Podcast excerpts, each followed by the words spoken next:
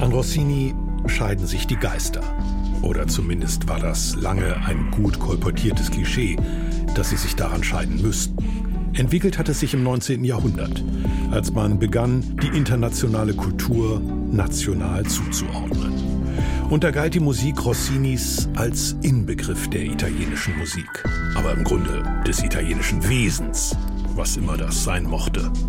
Und unterschied sich fundamental von deutscher Musik, die irgendwie weniger leicht und ernster sei, wie es das Klischee auch für das deutsche Wesen vorsah, was immer das sein mochte. Diese Kulturtypologie hat auf der Vorurteilsebene ein zähes Nachleben bewiesen, aber eigentlich nur im Feuilleton. Denn das Publikum hat Rossinis Musik immer geliebt, auch in Deutschland. Billy Wilder soll als Tipp für einen erfolgreichen Film einmal gesagt haben, dass man mit einem Beben beginnen solle, um sich dann langsam zu steigern. Ungefähr so könnte man die Strategie des Komponisten Rossini beschreiben. Er überwältigt das Publikum im Sturm und reißt es in einen emotionalen Strom, aus dem zu entkommen zwar möglich wäre, man zu wollen aber längst aufgegeben hat. Jürgen König enthüllt in seiner langen Nacht über Rossini die Geheimnisse dieser Eroberung im Sturm und macht deutlich, dass diese hohe Emotionalität das Ergebnis großen Könnens und eines bewussten Kalküls ist. Und dass die Musik vor und mit Rossini international war und geblieben ist. Seien Sie gespannt und abonnieren Sie die lange Nacht als Podcast in der DLF Audiothek und überall, wo es Podcasts gibt. Mein Name ist Hans-Dieter Heimendahl. Ich bin der Redakteur der Langen Nacht. Schreiben Sie mir, was Ihnen gefällt und was nicht. Unter langenacht.deutschlandradio.de. Nächste Woche erwartet Sie an dieser Stelle eine lange Nacht über drei große Schriftstellerinnen, die auf ihre besondere Weise Chronistinnen der DDR geworden sind. Irmtraut Morgner, Maxi Wander und Brigitte Reimann. Bis nächste Woche.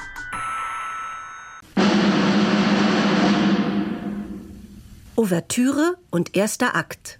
Musik als Rausch. Mit einem Trommelwirbel zu beginnen, ist im Opernbetrieb sehr praktisch. Die Leute wissen, dass es losgeht und hören auf zu reden, meistens jedenfalls.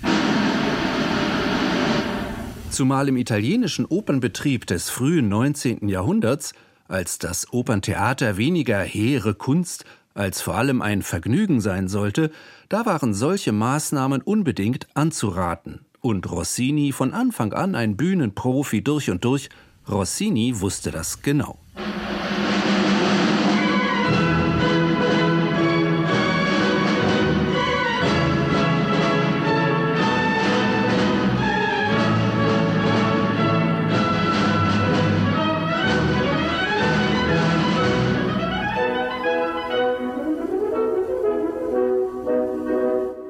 Deswegen fangen viele seiner Opern mit unüberhörbaren Einsätzen des Orchesters an, etwa, wie gehört, mit einem Trommelwirbel in der diebischen Elster, mit einem vollen Orchesterakkord wie bei Tancredi,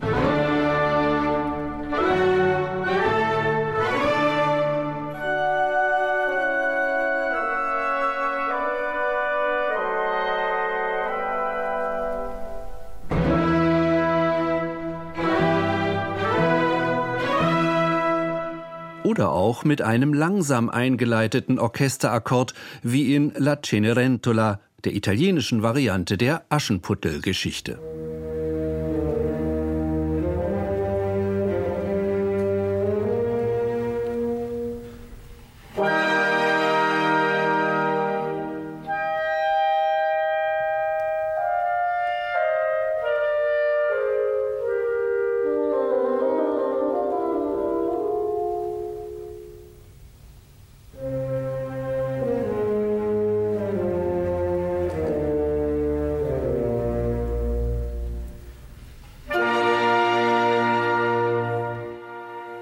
Spätestens jetzt hatten die Leute ruhig zu sein, so das Kalkül, das in der Regel auch aufging, und dann konnte das Eigentliche beginnen.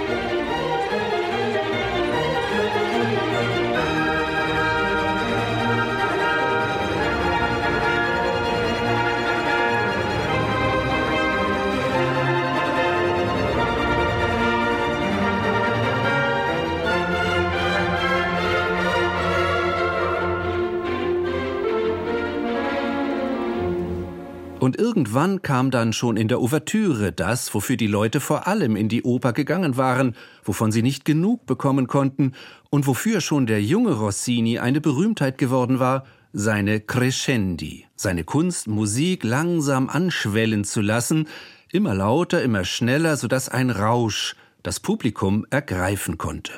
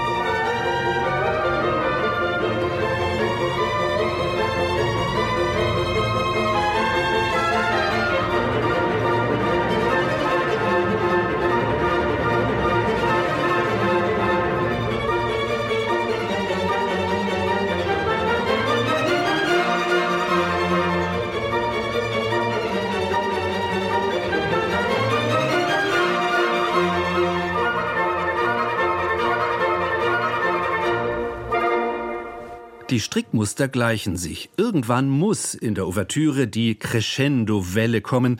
Das Publikum verlangt es und Rossini liefert es. Im Tancredi natürlich auch.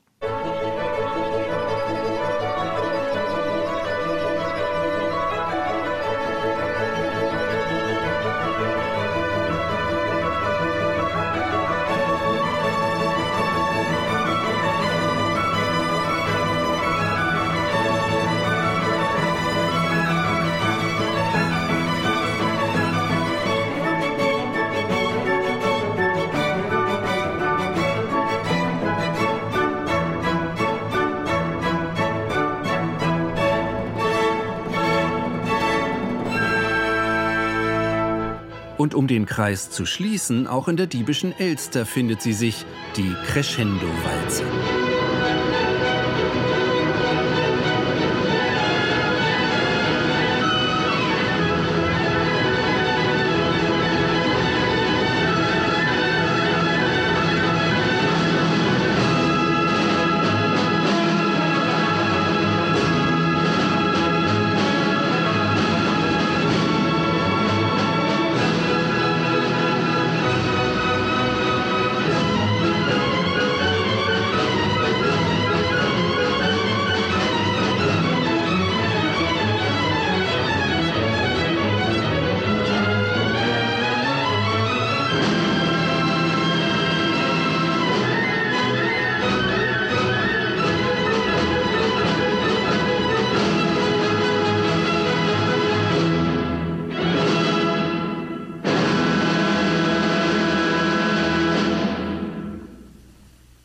Vermutlich sind auch Sie, Maestro Rossini und seinen Crescendo-Wellen schon verfallen und können, ganz wie das Publikum damals, gar nicht mehr genug davon bekommen.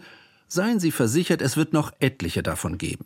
Eine jetzt gleich, diesmal in gesungener Form, wiederum aus dem Melodramma Eroico Tancredi, uraufgeführt 1813 im Teatro La Fenice in Venedig. Schön.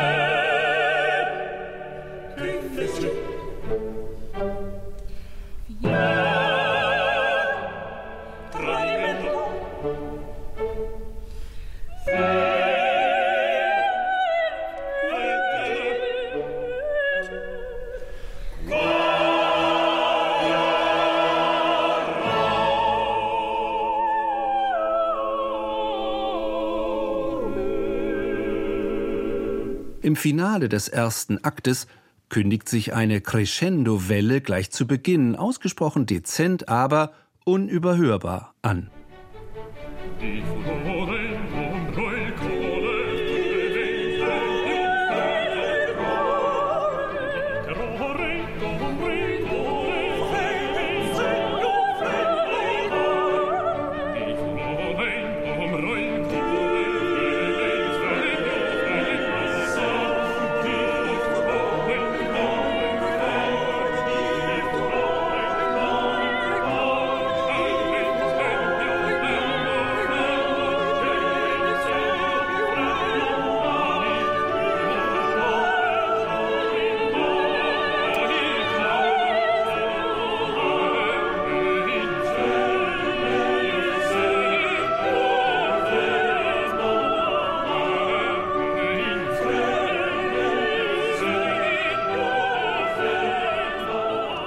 Piano piano, sachte sachte baut Rossini seine Welle auf, spinnt den musikalischen Faden weiter und weiter, führt die Stimmen der Sängerinnen und Sänger in sukzessiver Steigerung um diesen Faden herum, setzt Unterbrechungen und Einschübe, was die Spannung nur erhöht.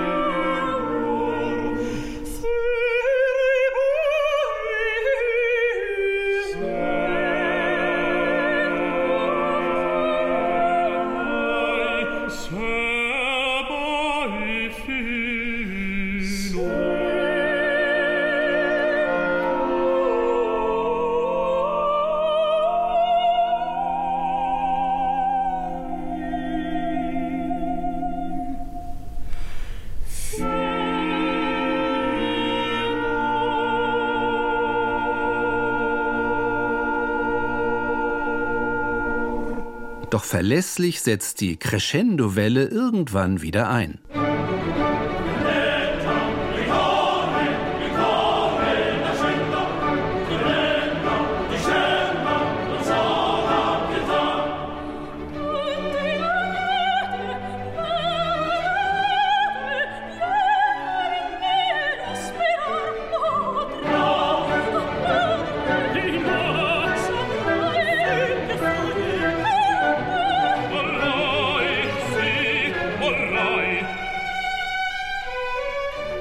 Die Spannung zu steigern, hält Rossini seine Crescendi immer wieder zurück.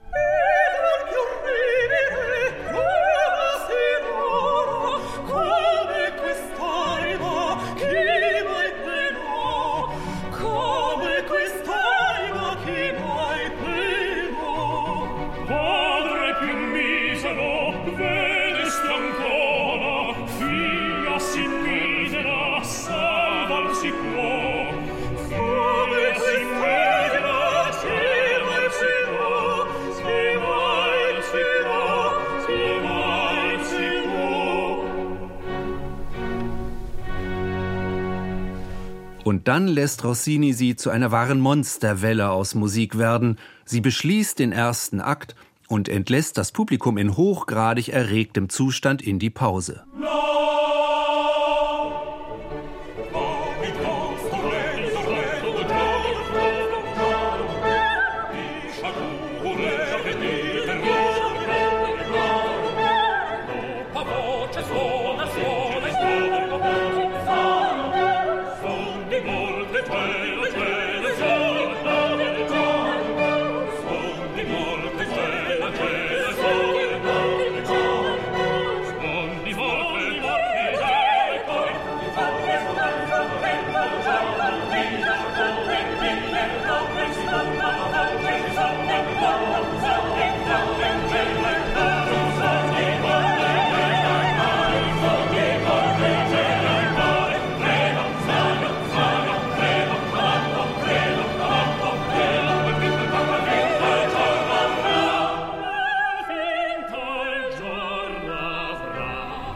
Wer Ohrwurm anfällig ist, bekommt die Crescendo-Melodie für Stunden, vielleicht für Tage nicht mehr aus dem Kopf.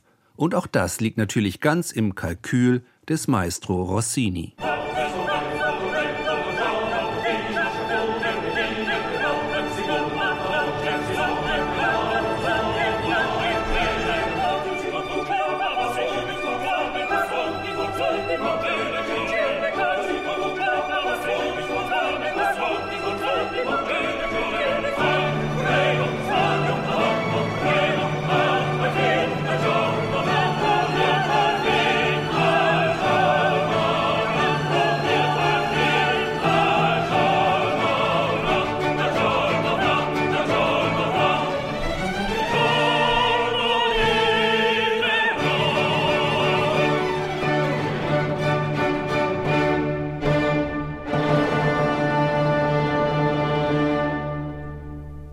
Der wunderbare Rossini-Forscher und Dirigent Alberto Zedda leitete ein großes Solistenensemble, die Capella Brüggensis und das Collegium Instrumentale Brüggense.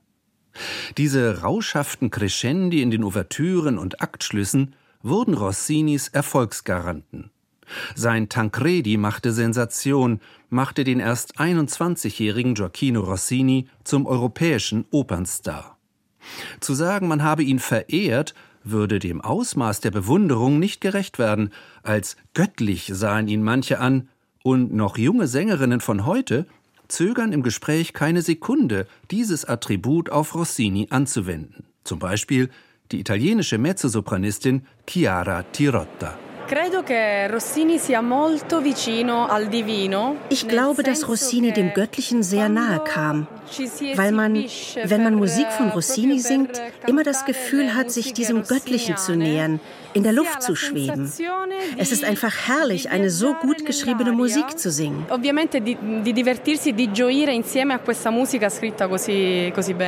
Eine so gut geschriebene Musik, Dabei wirkt sie auf Anhieb gar nicht so gesucht, kunstvoll, jedenfalls im akademischen Sinn, eher einfach kommt sie daher, leicht zugänglich, findet Arnold Jakobshagen, Professor für Musikwissenschaft an der Hochschule für Musik und Tanz in Köln. Eine unglaubliche Klarheit und Präzision in dem, was er tut. Es ist oft einfach, aber es ist nie banal. Es ist oft ganz direkt und konzentriert und es ist immer mit wachem Verstand und einer großen Brillanz auf den Punkt gebracht. 2015 veröffentlichte Arnold Jakobshagen eine Rossini-Biografie, die den gesamten Forschungsstand zusammenfasste und bis heute als Maßstab gelten kann. Von einer exzeptionellen kreativen Intelligenz spricht Arnold Jakobshagen, mit der Rossini schon seine Zeitgenossen immer wieder schier sprachlos gemacht habe. Das sieht man einfach an der wirklich einmaligen Fähigkeit, ein Werk wie den Barbier von Sevilla oder La Cenerentola innerhalb weniger Wochen zu konzipieren und zu schreiben, so dass diese Werke bis heute eigentlich die perfektesten Komödien sind, die wir im Musiktheater überhaupt haben. Diese konzentrierte Produktivität Rossinis hat etwas Atemberaubendes. Zwischen Oktober 1811 und Mai 1813 also in gut anderthalb Jahren, komponierte er acht abendfüllende Opern, und das Komponieren war dabei vielleicht noch gar nicht das anstrengendste. Und man muss natürlich hinzudenken, Rossini war ja nicht nur Komponist, sondern Rossini musste diese Stücke ja auch einstudieren mit den Sängern, mit dem Orchester, die ersten Vorstellungen selbst die Leitung übernehmen, am Cembalo sitzend. Und er musste dann auch noch von A nach B fahren, das heißt unter den Bedingungen des frühen 19. Jahrhunderts zu reisen, kreuz und quer durch Italien, um nach einer Uraufführung in Venedig dann die nächste in Neapel zu machen oder in Rom. Das waren ja alles Dinge, die logistisch einen enormen enormen Aufwand bedeuteten. Und wenn man sich dann klar macht, dass die Komposition nur ein kleiner Teil dieses Marathonlaufs war, dann ist klar, dass einfach nur sehr, sehr, sehr wenig Zeit blieb. Und die hat er halt kreativ genutzt, was völlig, ja, heute unvorstellbar erscheint.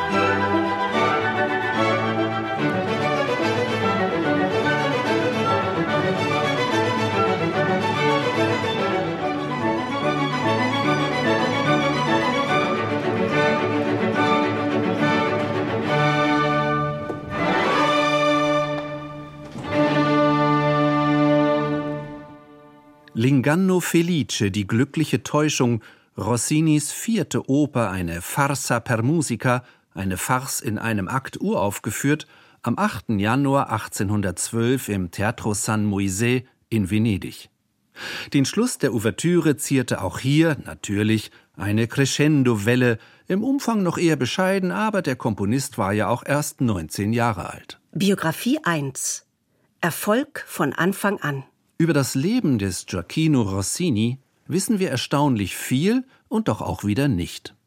Denn über ihn, der als Starkomponist jahrzehntelang auf Reisen war, in den Salons von Mailand, Paris und London umschwärmt und umjubelt wurde, über diesen Liebling der Götter kursierten derart viele Anekdoten, dass es schon damals schwer war, Dichtung und Wahrheit zu unterscheiden, zumal Rossini selber über das, was ihn im Innersten bewegte, nie wirklich Auskunft gegeben hat. Trotzdem erschienen schon zu seinen Lebzeiten mehrere Biografien, die prominenteste war die des französischen Schriftstellers Stendhal, der ein begeisterter Rossinianer war und die vielen Geschichten zum Leben Rossinis zusammenfasste, nacherzählte, ausschmückte oder auch kreierte, wie Arnold Jakobshagen meint. Einige Anekdoten, die sind von Stendhal einfach frei erfunden, andere ist, ist falsch kolportiert, anderes ist richtig abgeschrieben von anderen Autoren, wieder anderes ist falsch abgeschrieben von anderen Autoren.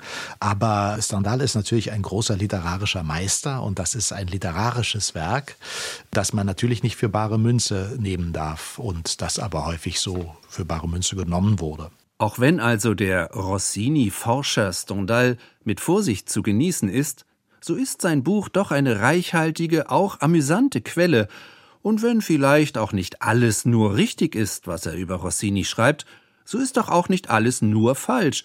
Die Wahrheit, aber was ist schon die Wahrheit, möge jeder selber suchen. Daher diese einleitenden Worte über den Monsieur Stendhal. Sein Vide Rossini, das Leben Rossinis, erschien 1824. Da war Rossini 32, Stendhal 41 Jahre alt, vor allem als Kritiker und Essayist war er bekannt, die großen Romane sollten noch kommen. Mit seinem Buch verfolgte Stendhal einen bestimmten Zweck. Gleich in der Einleitung schrieb er Es ist so schwer, die Biografie eines Lebenden zu schreiben. Und dazu noch die eines Mannes wie Rossini, dessen Leben keine anderen Spuren hinterlässt als die Erinnerung an die angenehmen Empfindungen, mit denen er alle Herzen erfüllt. Ich möchte, dass dieser große Künstler der zugleich ein charmanter Mann ist, auf die Idee kommt, selbst seine Memoiren zu schreiben, im Stile Goldonis. Da er hundertmal geistreicher ist als Goldoni und sich über alles lustig macht, wären seine Memoiren weitaus amüsanter. Ich hoffe, dass es in meiner Vide Rossini genügend ungenaue Angaben gibt, um ihn ein wenig zu ärgern und zum Schreiben zu bewegen. Bevor er böse wird, wenn er es überhaupt wird, muss ich ihm aber unbedingt sagen, dass ich ihn grenzenlos verehre. Zum Schreiben bewegt wurde Rossini durch das Buch nicht, geärgert indes hat er sich schon und nicht nur ein wenig, vor allem deshalb, weil Stendhal immerzu so tat, als würde er Rossini sehr gut kennen, und dabei hat er ihn kein einziges Mal getroffen. Es gibt eine Bemerkung von Rossini, dass er auch sich empört habe über Stendhal, allerdings auch erst relativ spät, weil eigentlich hat Rossini sich nie dafür interessiert, was andere Leute über ihn schrieben. Was wiederum erstaunlich ist, äh, denn Rossini war eigentlich der erste Musiker der Geschichte, über den so viel geschrieben wurde. Über Beethoven beispielsweise gab es zu Lebzeiten keine einzige Biografie und das ist ja auch ein, ein völlig neues Faktum. Aber Rossini hat sich darum nicht geschert. Aber als er dann gegen Ende seines Lebens angesprochen wurde von dem einen oder anderen, dann hat er doch äh, sich darüber empört, dass dieser Stendhal sich seiner Freundschaft gerühmt habe, obwohl sie sich eben gar nicht begegnet waren. In einer Musikerfamilie wuchs Gioacchino Rossini auf, geboren am 29. Februar 1792 im Städtchen Pesaro, gelegen an der Adria, südlich von Rimini. Fünf Jahre alt war Rossini, als französische Truppen Pesaro besetzten Umgehend hob die neue Administration etliche Gesetze des Kirchenstaates auf, etwa jenes, dass es Frauen verbot, öffentlich auf Theaterbühnen aufzutreten. So konnte die Mutter Anna Rossini eine Karriere als Sängerin beginnen, mit ihrem Mann, dem Hornisten und Trompeter Giuseppe Rossini, schloss sie sich einer wandernden Operngesellschaft an. Zwei Jahre später sind die französischen Truppen wieder abgezogen. Als Anhänger der Revolution wurde Rossinis Vater verhaftet, dafür, dass er eine republikanische Hymne komponiert oder auch sich Stoffe in den Farben der Trikolore angeschafft hatte. Elf Monate saß er unter üblen Bedingungen im Gefängnis, eine traumatische Erfahrung für die Familie. Zeitlebens werden Rossini alle Formen politischer Unruhen zuwider sein. Im Jahre 1799 nahmen Rossinis Eltern ihren Sohn aus Pesaro mit nach Bologna. Aber er begann erst mit zwölf Jahren, 1804, Musik zu studieren. So schreibt Stendhal in seiner Biografie. Haydn und Mozart waren Rossinis Vorbilder, seine Idole, seine Götter. Ihre Werke fand er in der umfangreichen Bibliothek von Giuseppe Malerbi, bei dem Rossini Gesangs- und Kompositionsunterricht hatte. Ein reicher Mann, in dessen Palast Rossini vielleicht auch schon seine lebenslang anhaltende Vorliebe für die feine, nein, für die außerordentlich feine Küche entwickelte.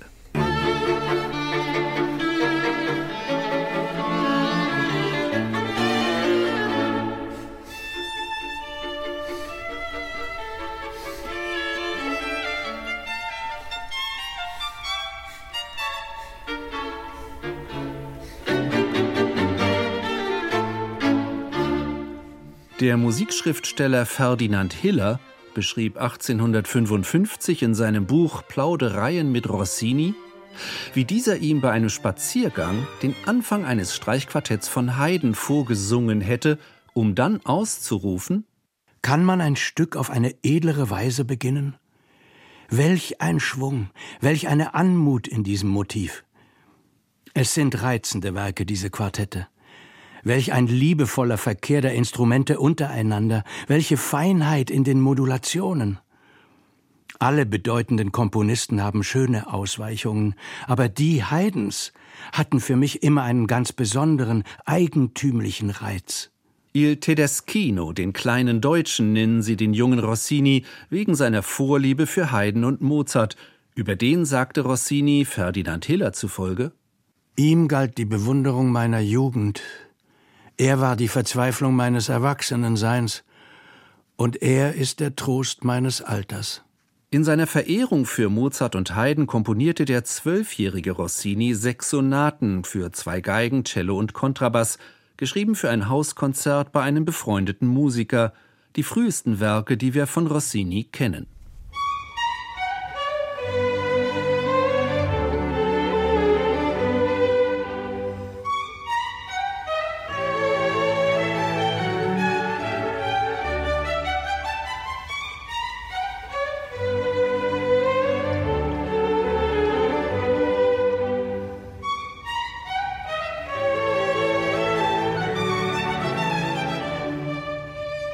Diese Sonaten sind durchaus keine ungelenken Jugendwerke, sondern außerordentlich, und doch konnte der alte Rossini sich nur über sie lustig machen. Sechs schreckliche Sonaten, die ich auf dem Landgut meines Freundes und Mäzenas Triossi komponierte, als ich noch im kindlichsten Alter war, ohne je eine Lektion im Begleiten erhalten zu haben.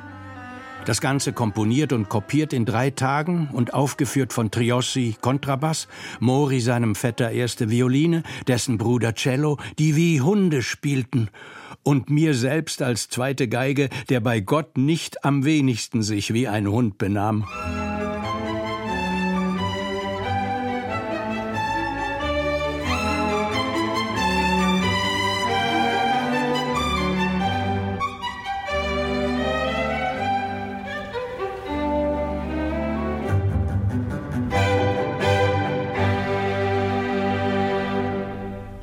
Der 17-jährige Rossini wird zum Maestro di Musica der Accademia dei Concordi gewählt, eines Musikvereins des Lyzeums von Bologna.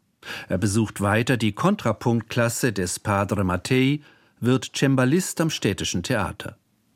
In seiner Entwicklung hat Rossini sich sehr stark an seinen Vorbildern orientiert, meint Axel Körner, Professor für neuere Kultur- und Ideengeschichte an der Universität Leipzig. Insbesondere die Geschichte der Oper des 19. Jahrhunderts ist eines seiner Spezialgebiete und darin wiederum gehört seine besondere Liebe Rossini. Wir können uns eigentlich Rossini gar nicht vorstellen, wenn man nicht berücksichtigt, wie stark er über Padre Mattei und andere in Bologna beeinflusst war von Haydn und Mozart. Er hat ja wirklich ganz neue italienische Musik gerade deswegen geschrieben, weil er sich eben mit dem, was wir heute die Wiener Klassik nennen, ganz intensiv beschäftigt hat. Das war Teil seines pädagogischen Programms. Der 19-jährige Rossini dirigierte bereits Oratorien von Joseph Haydn, die italienische Erstaufführung der Jahreszeiten und der Schöpfung, und er ist wahrlich ein strenger Maestro di Musica.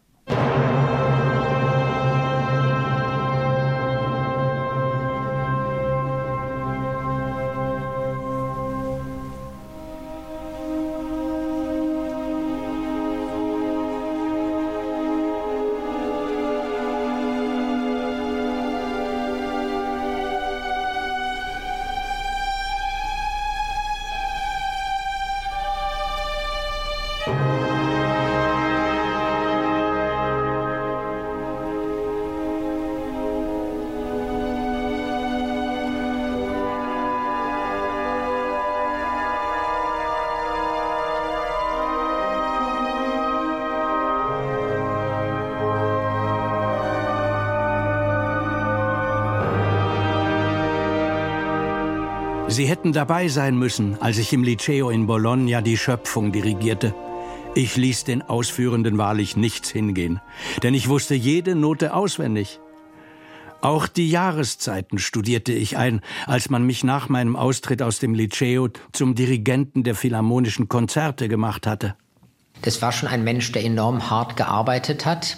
Das passt wiederum auch nicht in diese Stereotypen und in dieses populäre Bild von Rossini. Dort an der Akademie in Bologna voranzukommen, gleichzeitig mehrere Instrumente zu spielen, zu singen, auf der Bühne zu sein. Auch diese Entfernung zwischen Lugo, Pesaro, Bologna, das sind heute kleine Städte, aber die hatten eben in ihrer Zeit alle doch ein bedeutendes Theater und so weiter. Und er hat sich dort als ganz junger Mensch etabliert, weil er eben sehr, sehr viel konnte. Dieses populäre Bild von Rossini damit meint Axel Körner die verbreitete Vorstellung vom Bon Vivant Rossini, dem alles zuflog und der, wenn ihm mal nichts zuflog, sich schamlos aus eigenen Werken früherer Tage bedient habe. In unserer Idee von Geniekult meinen wir immer, dass den Leute das irgendwie in die Wiege gelegt ist und wir verstehen gar nicht, wie viel harte Arbeit auch heute für junge Musiker dazu gehört. Also Tonsatz zu lernen ist ja eine Wissenschaft und das zu können, dafür braucht es enorme intellektueller Qualitäten, die er alle in jungen Jahren auch unter Beweis gestellt hat. Also ich sehe ihn viel stärker als einen hart arbeitenden Menschen, dass er immer mal wieder wieder eigene Themen wiederverwendet hat. Das wird bei Rossini so ausgelegt, dass er falsch war oder keine Ideen mehr hatte. Bei Johann Sebastian Bach interpretieren wir das nicht so. Rossini selber hat nie einen Hehl daraus gemacht, dass er sich, wenn es denn nötig war, umstandslos bei sich selbst bediente. Was er für Venedig geschrieben hatte, kannte man ja in Neapel noch nicht. Was in Neapel Erfolg gehabt hatte, konnte doch in Mailand erst recht Sensation machen, oder? Auch für seine Selbstanleihen wurde Rossini berühmt.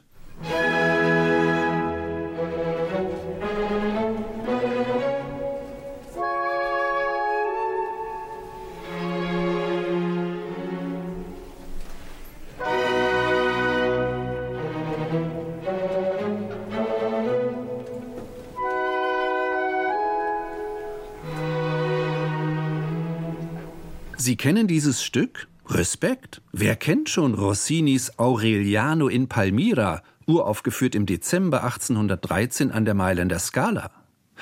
Oder meinten Sie eine andere Ouvertüre?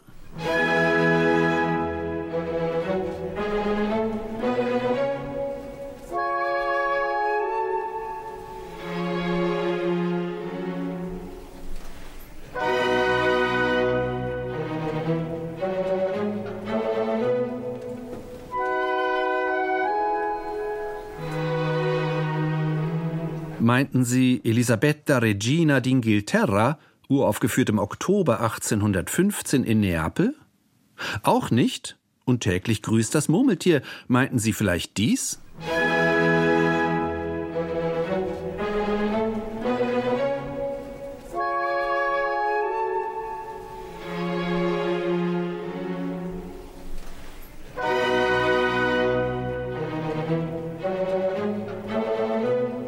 Treffer.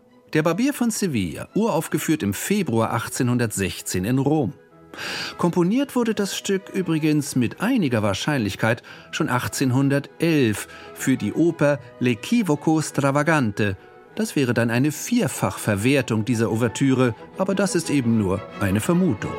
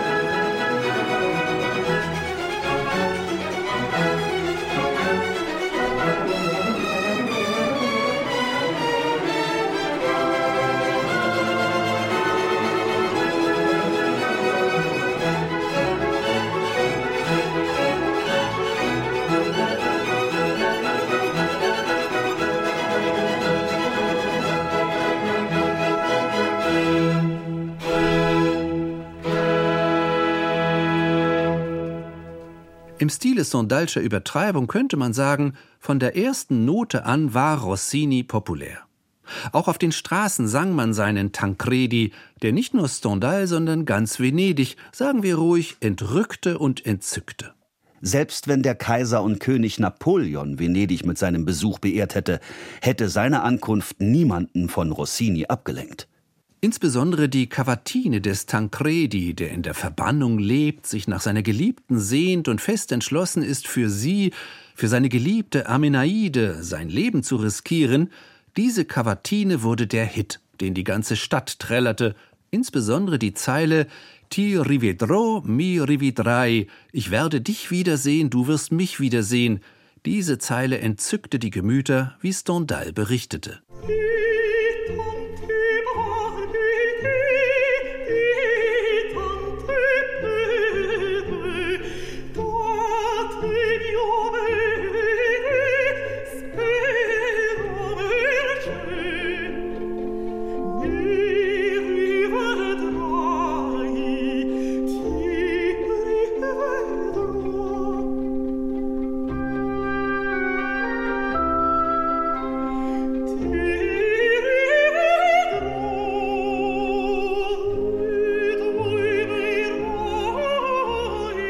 War der helle Wahnsinn, eine echte Furore. Vom Gondoliere bis zum vornehmen Herrn sang jedermann Tiri vedrò, miri vedrai. Im Gerichtssaal sahen sich die Richter genötigt, die Zuhörer zum Schweigen zu bringen, denn sie sangen Tiri vedrò. Die Dilettanti sprachen sich auf der Straße an mit den Worten Unser Cimarosa ist auf die Welt zurückgekommen. Dabei war es viel besser. Es waren neue Freuden, neue Effekte.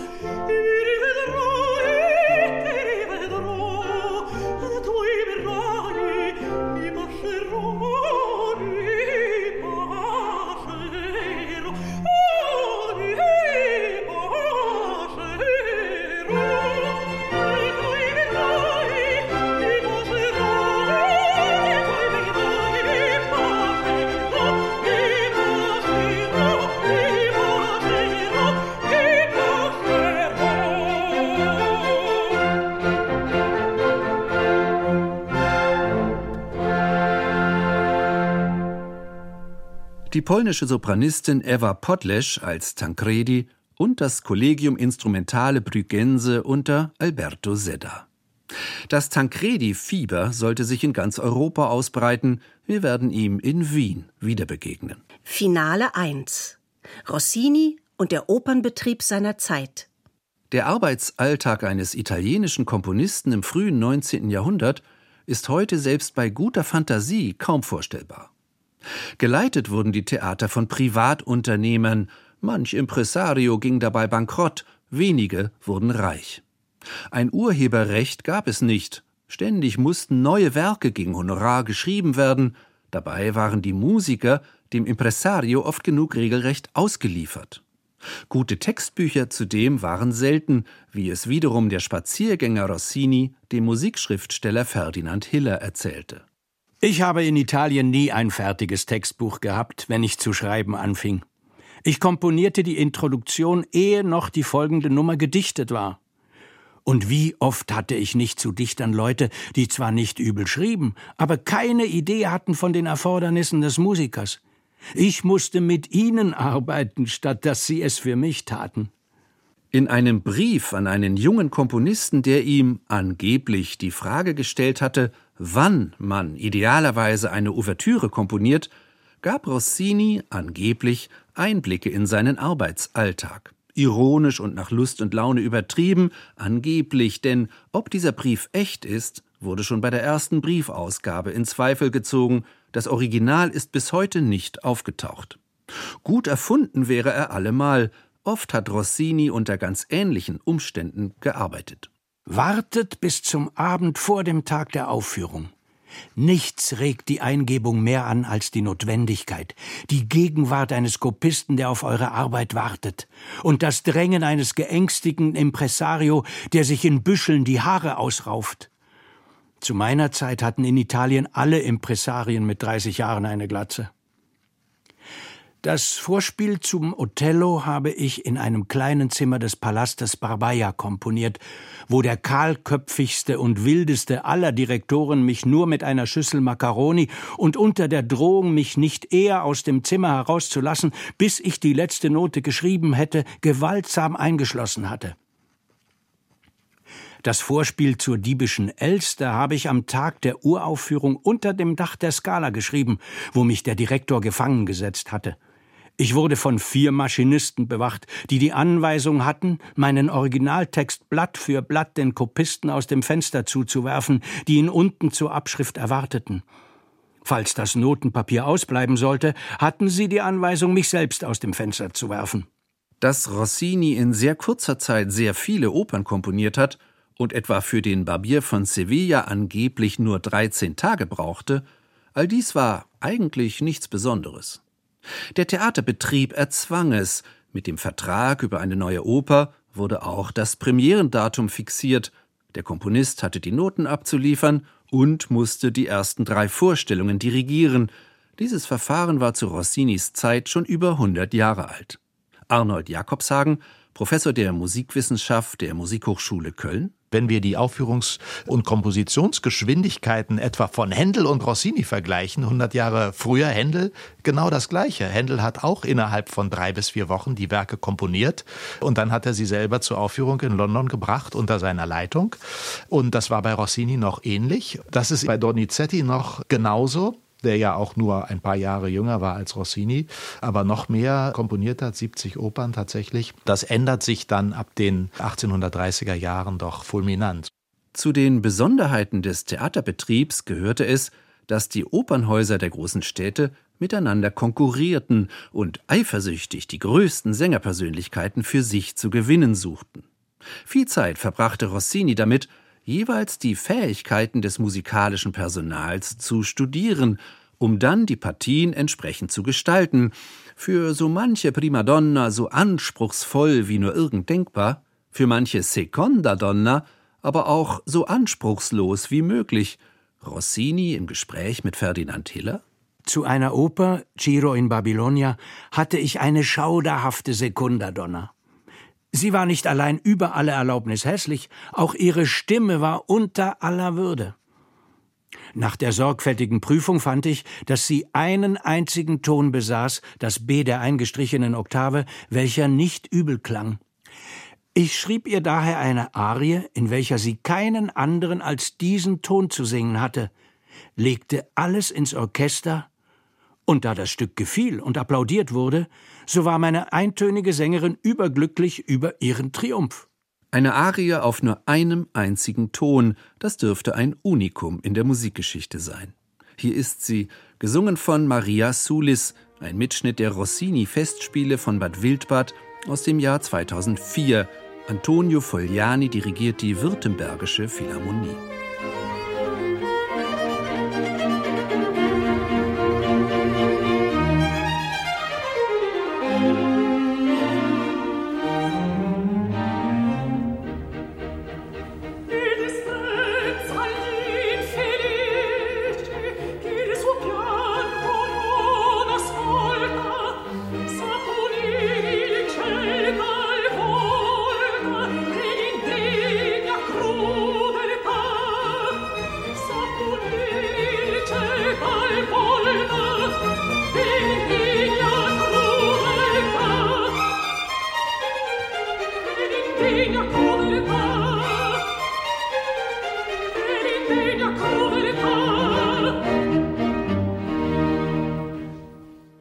Die Vorlieben des jeweiligen Publikums waren zu berücksichtigen. Die verschiedenen Städte, in denen ich schrieb, regten mich verschiedenartig an. Auch fügte ich mich dem verschiedenen Geschmack, der in einem oder dem anderen Publikum vorwaltete. So konnten sie in Venedig mein Crescendo nie genug bekommen. Ich gab ihnen denn auch in Hülle und Fülle davon, obschon ich es selbst schon satt hatte. In Neapel durfte ich es beiseite lassen. Man mochte es dort nicht einmal.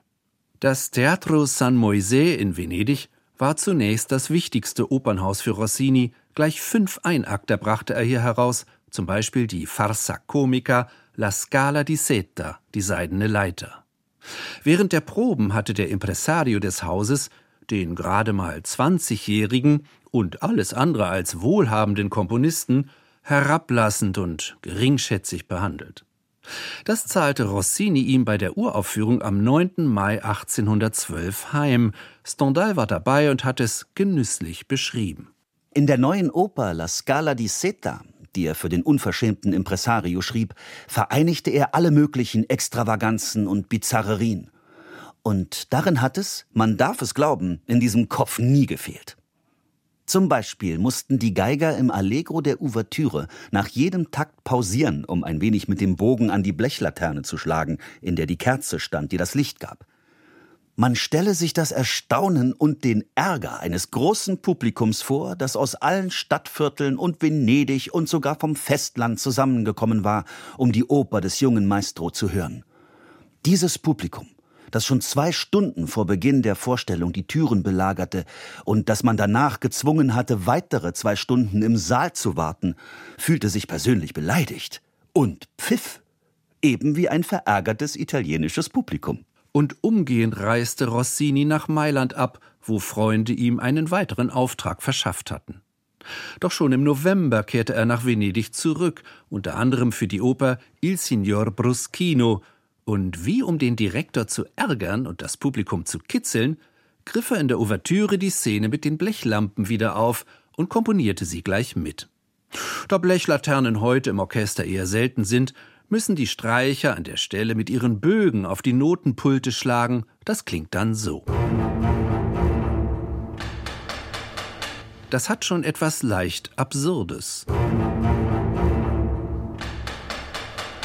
Und tatsächlich war Rossini nicht nur ein Meister des Belcanto, sondern auch ein Meister des Absurden. Von beidem erzählen wir gleich.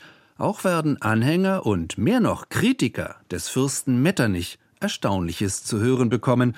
Und Crescendo-Wellen gibt es auch, versprochen. Die nächste kommt sofort.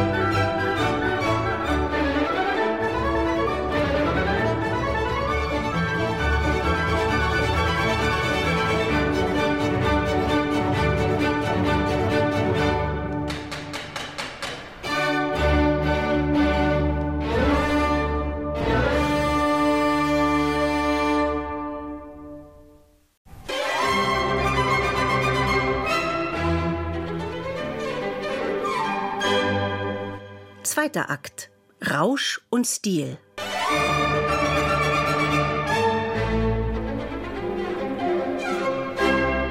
Versuch, einen Blick in Rossinis Trickkiste zu werfen.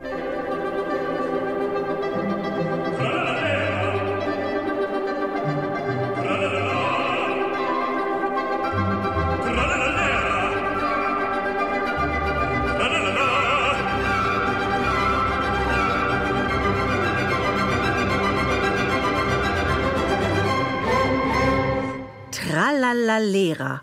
Tralalala. Bin das Volk unter der schönen Welt, ja, ich. Lalalalalala. La, hab mir die schönste Bestimmung der Welt, mir der Welt. Lalalalalala. La. Ich bin der Cicero.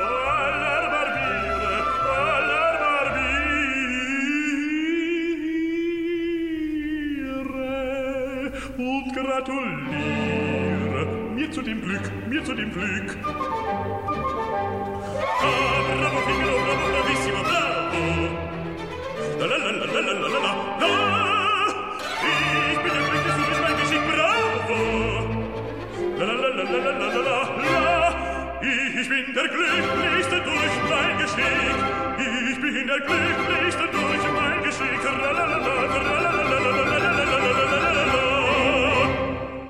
Rossini funktioniert in jeder Sprache. Man muss es nur können, so wie hier Hermann Prey als Barbier von Sevilla in der großartigen Aufnahme mit der Staatskapelle Berlin unter Ottmar Sweetner.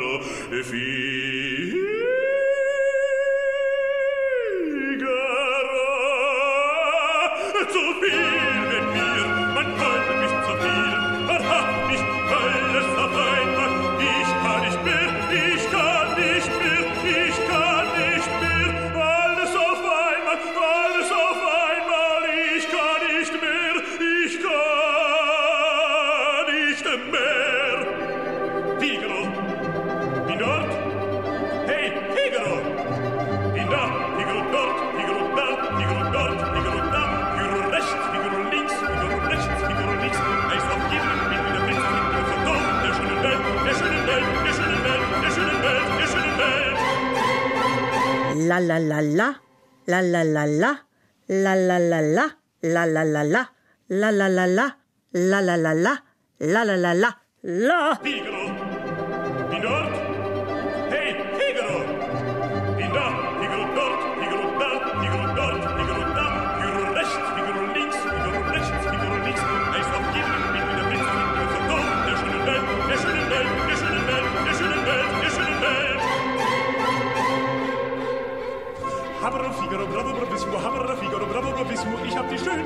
Welt, ich hab die schönste Kunst der Welt. Habro, Figaro, bravo, bravissimo, habro, Figaro, bravo, bravissimo, ich hab die schönste Kunst der Welt, ich hab die schönste Kunst der Welt.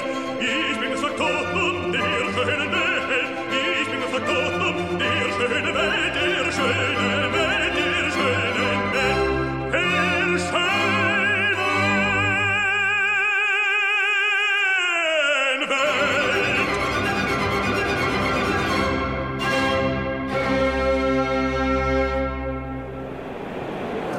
fondamentalmente Rossini è molto un compositore molto speciale. Rossini ist ein sehr spezieller Komponist, vor allem was die Behandlung der Stimme angeht.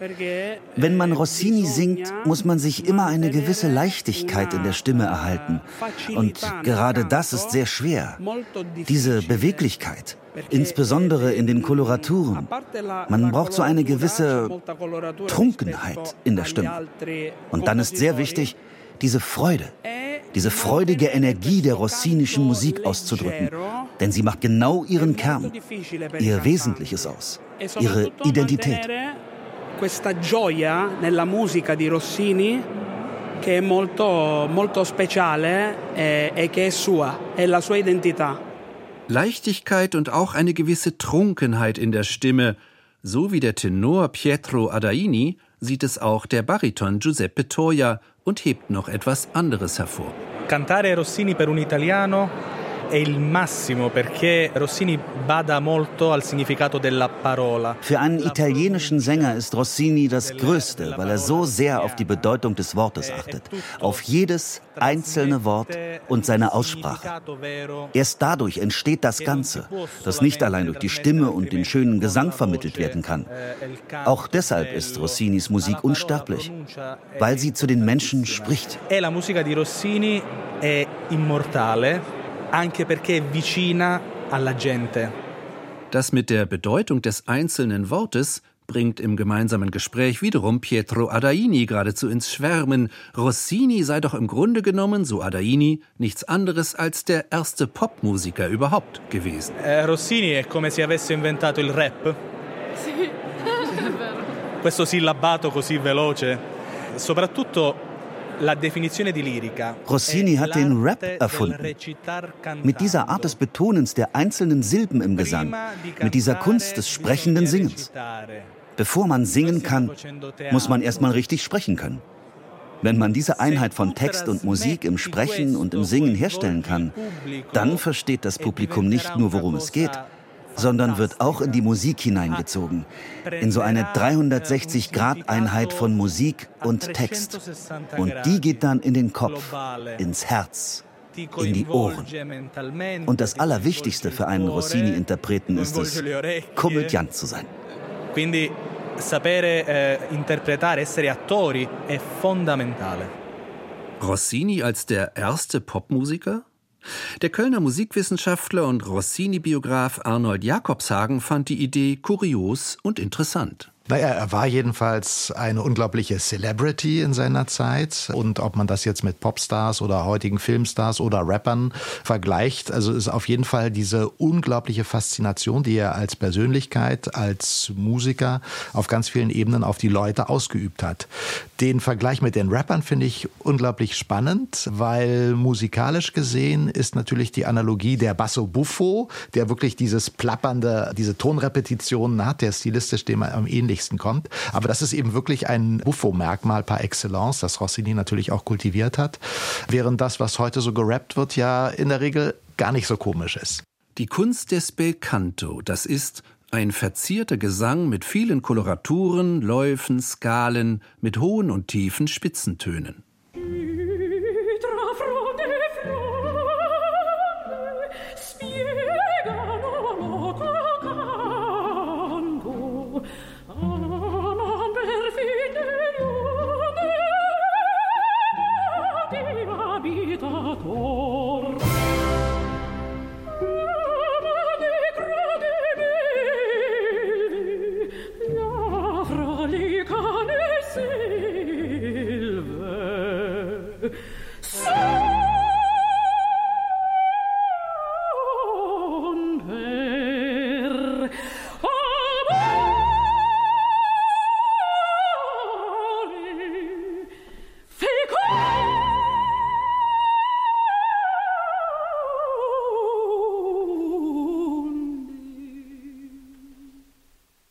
Diese Kunst entstammt dem Barock, wurde geprägt durch den Kastratengesang, den Klang ihrer Stimmen liebte Rossini über alles. Und doch konnte er nur noch eine einzige Rolle für einen Kastraten schreiben, 1813 für Giovanni Battista Velluti, den letzten der Großen seiner Zunft. Denn Napoleon hatte schon sehr bald nach der Besetzung italienischer Gebiete per Gesetz das Kastratentum dort aufgehoben auch das hat vielen Sängerinnen große Karrieren ermöglicht.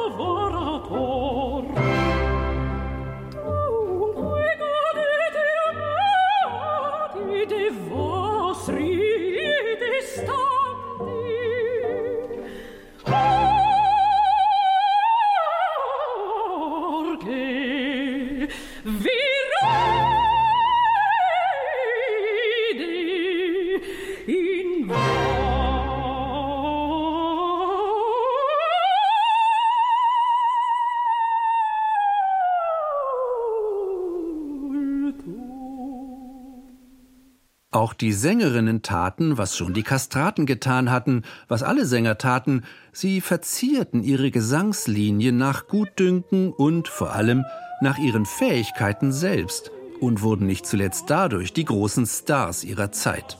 Angelica Catalani, Marietta Marcolini, Marie Felicia Malibran, Giovanni David, Isabella Colbran, allesamt von einer legendenumwobenen Berühmtheit, wie man sie sich heute nicht mehr vorstellen kann. Die Spanierin Isabella Colbran wurde Rossinis erste Ehefrau. Für sie komponierte er viele große Partien. Joyce Di Donato hat sie in einem Album zusammengefasst, Colbran die Muse.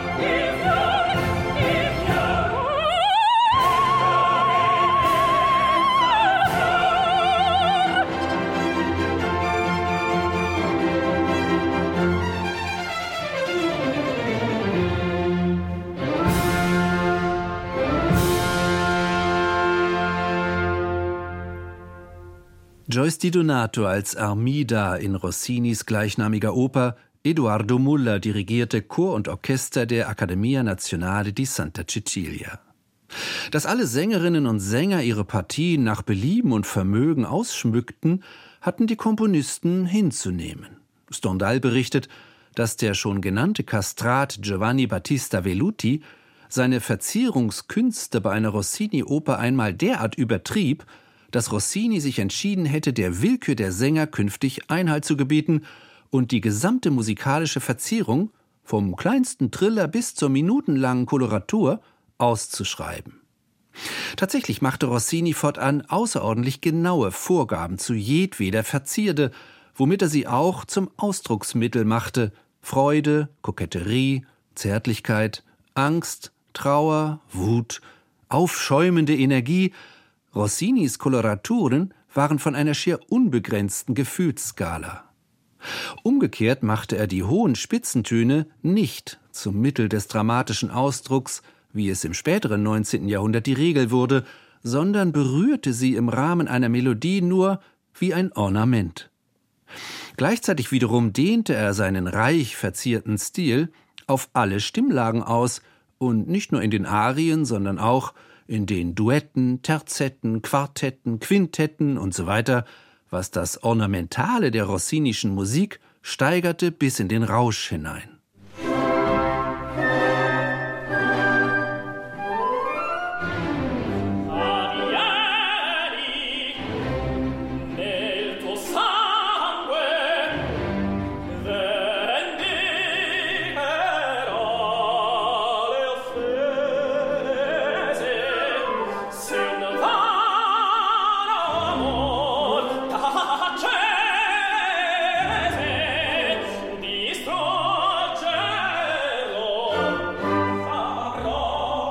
Etwa im Othello, wo gleich zwei Tenöre um die Gunst der Desdemona buhlen.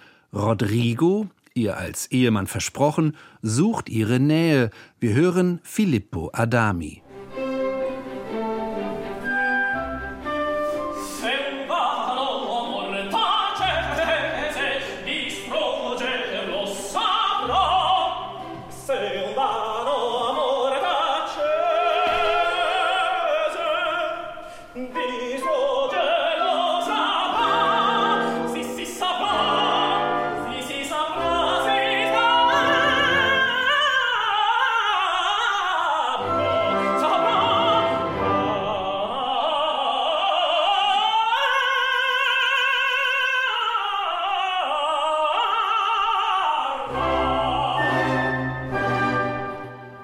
Solche Höhenflüge eines Nebenbuhlers kann Othello sich nicht bieten lassen, also holt er, alias Michael Spyris, Tiefluft. Ja.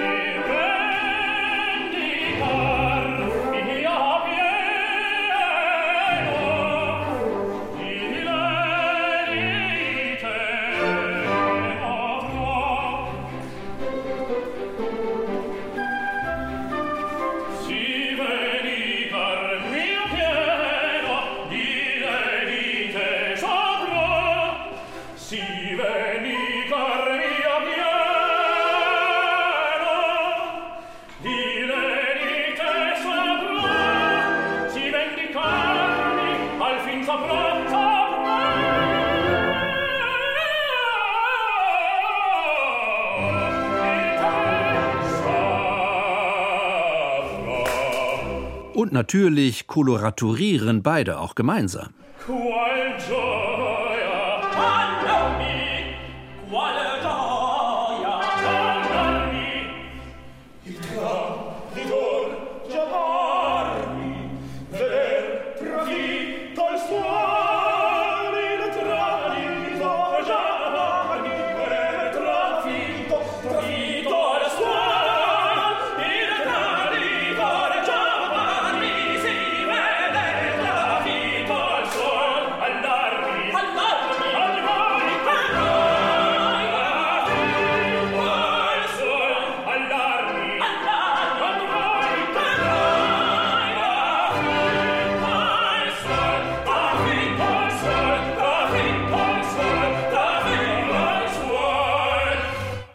Alarmi zu den Waffen, Eine Sängerschlacht in C-Dur, an der auch die Uraufführungsgäste 1816 in Neapel ihre gleißend helle Freude gehabt haben dürften.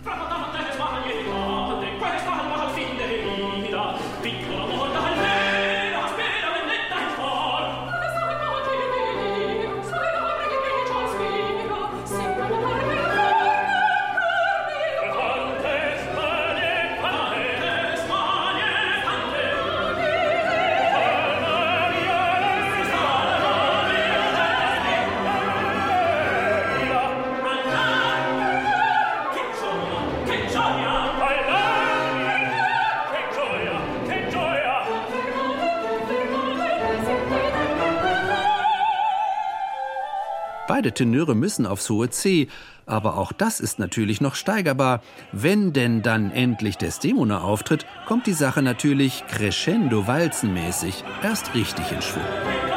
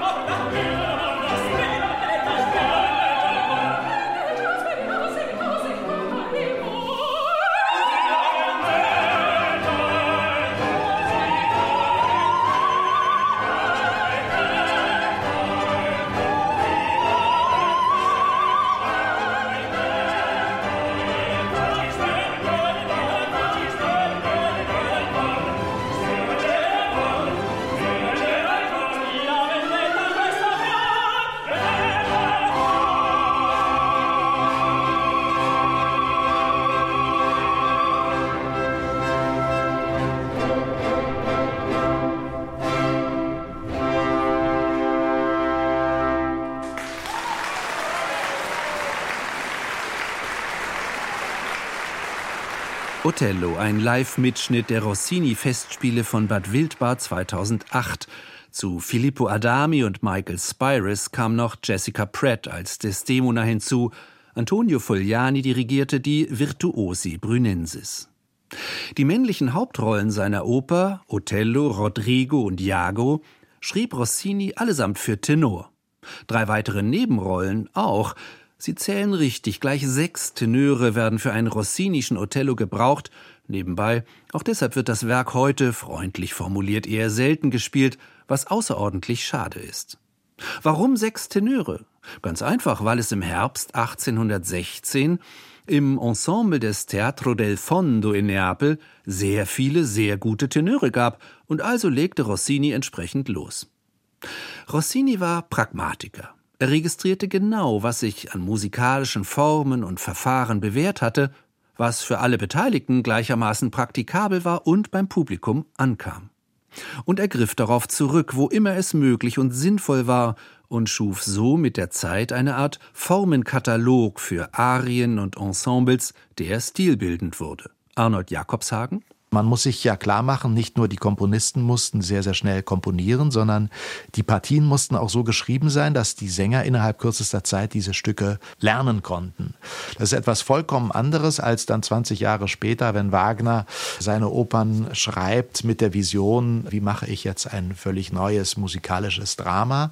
Rossini hat noch komponiert in einer Zeit, in der man ja auf Effizienz noch viel mehr äh, Sorgfalt legen musste als auf die großen Visionen für die Ewigkeit. Das soll jetzt aber gar nicht äh, seine Leistung schmälern, sondern im Gegenteil zeigen, warum es für ihn so wichtig war, diese Standards zu etablieren, die dann doch immerhin für die italienische Oper zumindest eine Generation lang verbindlich waren.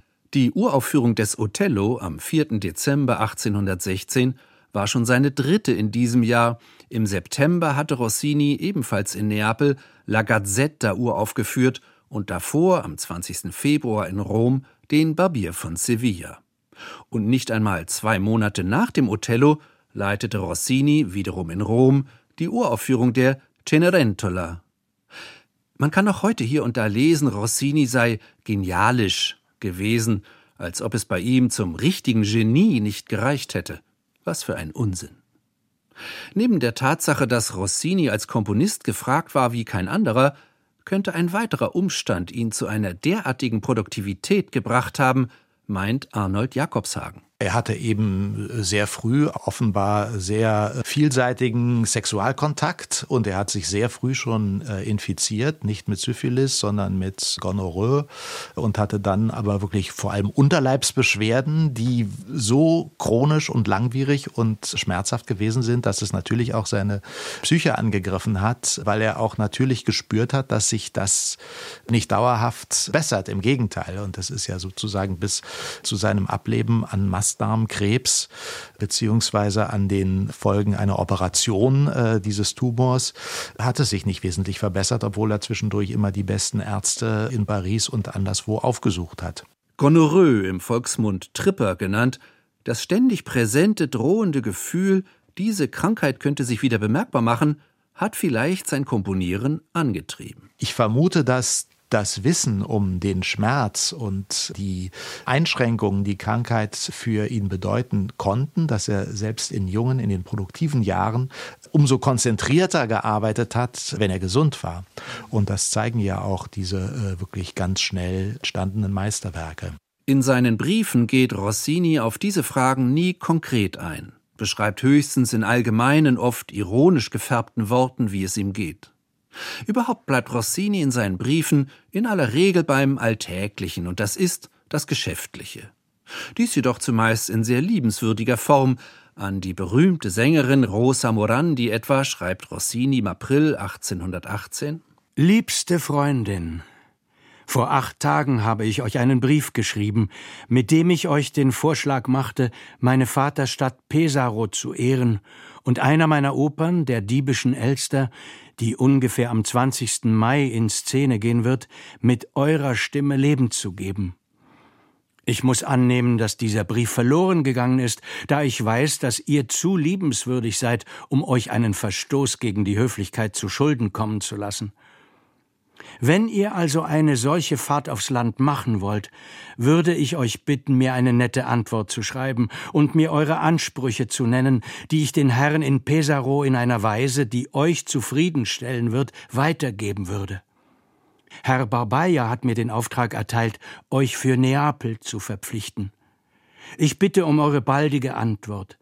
Erfüllt mir, meine Liebe, meinen so inbrünstigen Wunsch und kommt nach Pesaro, da ich beauftragt worden bin, ein ausgezeichnetes Ensemble zusammenzustellen, was der Fall sein wird, wenn ihr unter uns weilt.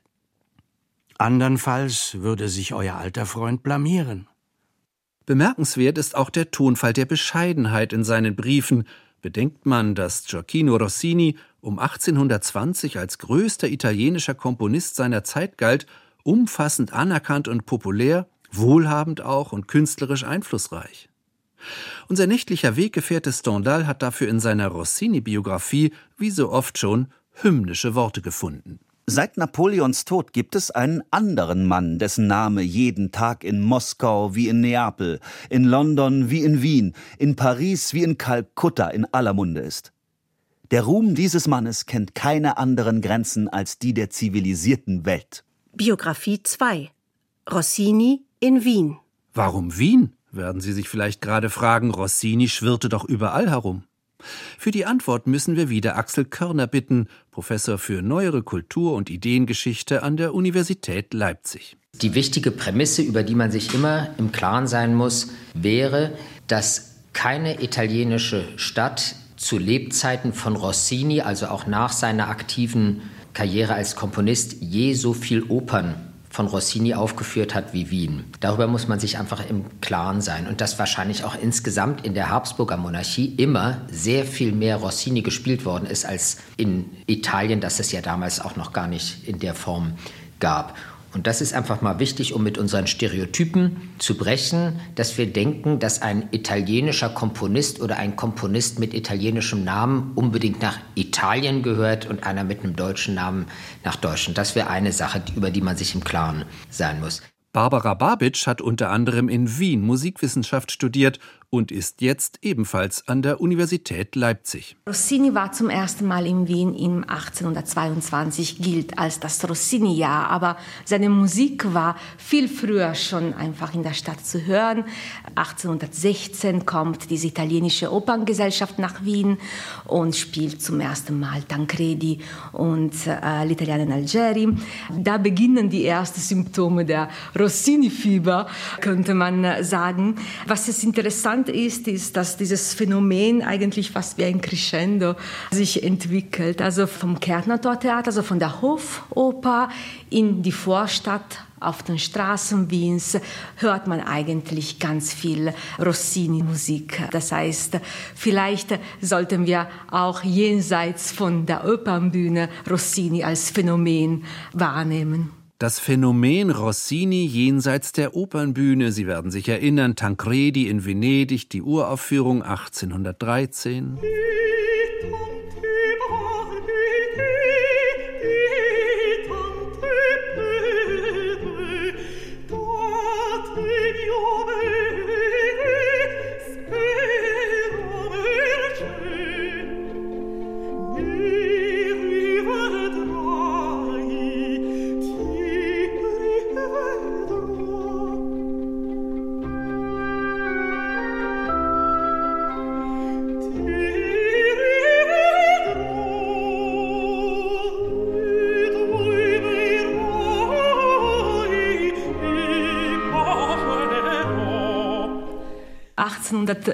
zum Beispiel berichten Wiener Zeitungen, dass die Tanti Palpiti, das war einfach die Hit äh, damals auf alle Drehorgel und Leierkasten gespielt worden ist.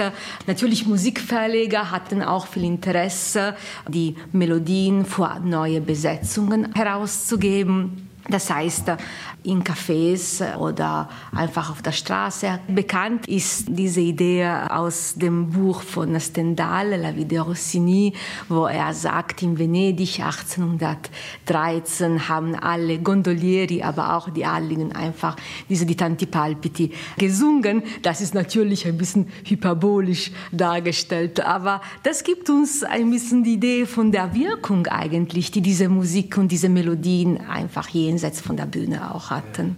Es sind die Jahre nach dem Wiener Kongress, auf dem in der Folge der napoleonischen Kriege Europa neu geordnet wurde, von Vertretern aus rund 200 europäischen Städten, Ländern, Fürstentümern unter der Leitung des österreichischen Außenministers Fürst Clemens von Metternich. Grenzen wurden neu festgelegt, Staaten neu geschaffen, frühere wiederhergestellt, etwa der Kirchenstaat, eine dauererregte, aufregende Zeit, auch kulturell und insbesondere in Wien. Rossini und seine Frau waren vom 18. März bis zum 22. Juli 1822 in Wien. Sechs seiner Opern wurden aufgeführt. Axel Körner betont das große musikalische, aber auch politische Interesse, das Staatskanzler Clemens von Metternich an Rossini hatte, was aber die gesamte Metternich-Forschung, so Körner, bisher praktisch nicht zur Kenntnis genommen hätte. Sie können dicke Schwarten von Metternich-Biografien lesen, die seine Liebe für die Musik, seine eigenen musikalischen Fähigkeiten als Geiger, seine Expertise, die Sänger betreffend, mit keinem einzigen Wort erwähnen. Hervorragend historiografische Werke, aber die das praktisch ignorieren. Und wenn man da mal in die Quellen schaut, er kannte sich extrem gut aus. Er hat eigentlich genau das erkannt, was an Rossinis Musik besonders und neu war. Dieses musikalische Wissen hatte Metternich sich zum Beispiel auf vielen Reisen angeeignet. Als er Kaiser Franz nach Neapel begleitet hat, da hat er, glaube ich, sieben oder acht Opern von Rossini gehört. Und er hat die wirklich studiert und ganz detailliert zurückgeschrieben, was er dort erlebt und gehört hat und wie er die Entwicklung der italienischen Musik sieht. Und genau daraus hat sich ja diese Idee entwickelt, dass wir in Wien nach den furchtbaren Kriegen, die jetzt endlich zu Ende sind, wieder eine italienische, eine richtige italienische Opernsaison brauchen. Metternich versuchte Rossini in Wien zu halten. Als neue italienische Oper sollten seine Werke an den Theatern eine wichtige Rolle spielen. Dies sei, so Axel Körner, ein politisches Projekt Metternichs gewesen. Für die Habsburger war die italienische Oper so eine Art Metapher für Europa. Man wollte ja nach diesen 20 Jahren furchtbaren Völkerschlachtens sich auch wieder auf die Werte Europas, auch des Europas der Aufklärung berufen. Metternich, der ist immer dargestellt als der Tyrann, der die Demokraten und die nationalen Bewegungen zerstört hat. Aber eigentlich war ja der Grund dafür, weil er befürchtet hatte, dass diese demokratischen und nationalen Bewegungen nur zu einer neuen Welle von Kriegen führen würden. Und das sehen wir ja bis heute eigentlich, dass nationale Bewegungen, Nationalstaaten sich einfach nie über Grenzen einig sind. Und das hatte Metternich begriffen und deswegen hat er einfach eine Kulturpolitik ganz aktiv betrieben, die in Europa das Gemeinsame unterstützen wollte.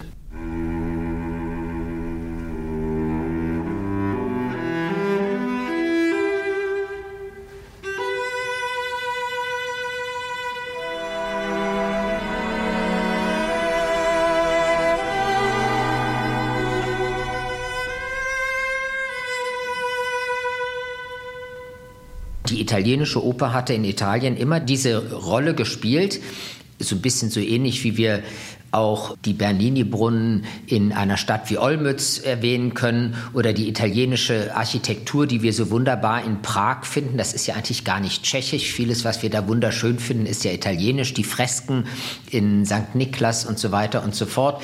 Eben dieser italienische Stil und dafür steht auch die Oper, die sich in einer Tradition gesehen hat, ja wirklich so wie Oper ursprünglich in ihren Anfangsjahren erfunden wurde als die Wiederentdeckung des griechischen Dramas, das zu einer Art Metapher für ein gemeinsames Europa wurde. Und daran hat Metternich mit seiner Politik der Heiligen Allianz angeknüpft. Und das war plötzlich eine Musik, die Grenzen zwischen nationalen Bewegungen nach diesen furchtbaren napoleonischen Kriegen überbrücken konnte.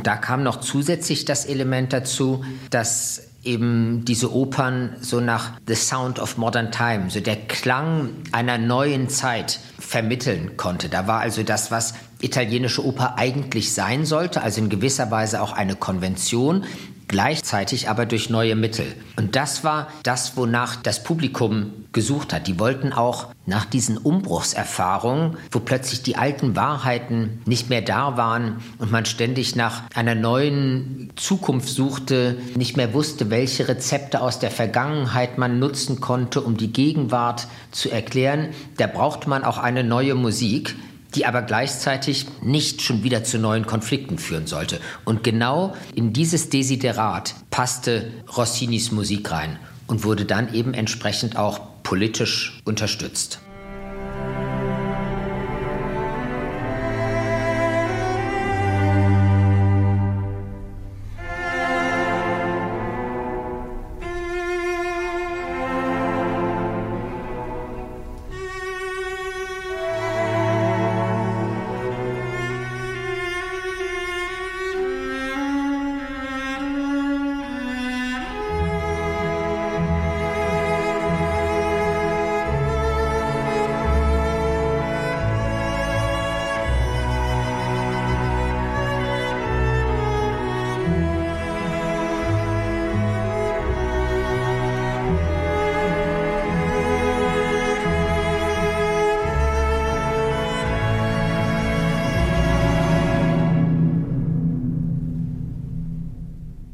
Le monde a besoin de l'harmonie. Die Welt braucht Harmonie, schreibt Metternich an Rossini.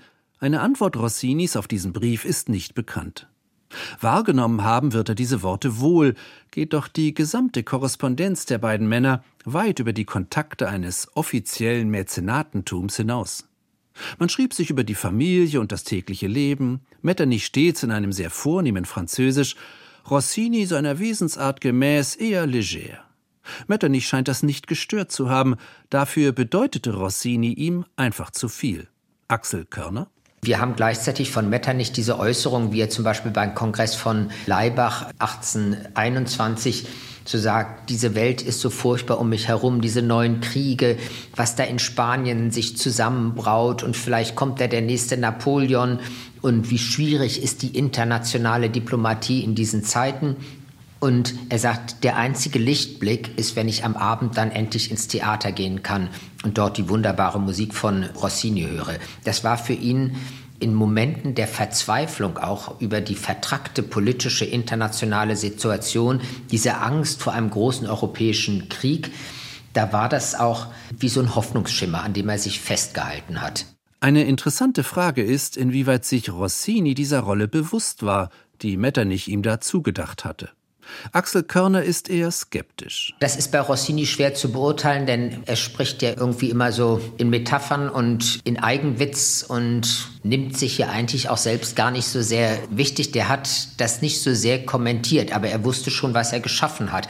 Und er hat ja auch dieses Angebot, er kann jetzt erstmal in Wien bleiben, hat er ja auch ausgenutzt. Er hat schon gemerkt, dass er dort andere Musik machen kann, als er das früher in Venedig oder eben auch in Neapel machen konnte. Und dass es dafür plötzlich ein Publikum gab, das diese Musik angenommen hat. Unter dieses Publikum mischte sich auch einer, den man bisher auch eher in anderen Zusammenhängen wahrgenommen hat, wie Barbara Babic erzählt. Wien war wirklich ein Zentrum für die Opernkultur, für die Musiktheaterkulturen in Europa. Ein sehr schöner Eindruck eigentlich von dieser sehr lebendigen Theaterszene gibt uns kein geringerer als Hegel, der im September 1824 in Wien war und verschiedene Briefe an seine Frau schrieb, wo er von seinen Theaterabenden erzählt. Solange das Geld, die italienische Oper und die Heimreise zu bezahlen reicht, bleib ich in Wien. An einem Tag schreibt er sehr knapp, ich habe Zelmira von Rossini Othello besucht in der Hofoper. Am nächsten Tag geht er ins Leopoldstadttheater, also eine Vorstadtbühne, und da schaut er sich so die Theatergesellschaft von Ines Schuster, Parodien, Possen, komische Gattungen. Am dritten Tag spaziert er im Prater und danach geht er zur Barbiere di Siviglia von Rossini. Eine hübsche Vorstellung der deutsche Philosoph Georg Wilhelm Friedrich Hegel, mit 54 Jahren alles andere als ein jugendlicher Schwärmer, lässt die schöne Umgebung Wiens links liegen und plachandert lieber nur durch den Prater, um ja rechtzeitig ins Theater zu kommen, zum Cicero aller Barbiere. Es ist nicht die Musik als solche, sondern der Gesang für sich, für den alles gemacht ist. Ich habe nun bereits meinen Geschmack so verdorben, dass dieser rossinische Figaro mich unendlich mehr vergnügt hat als Mozarts Nozze. Rossinis Barbier von Sevilla hat Hegel also unendlich mehr vergnügt als Figaros Hochzeit von Mozart. Auch Schopenhauer und Nietzsche werden sich später als Rossinianer bekennen, dem Maestro hätte das gefallen.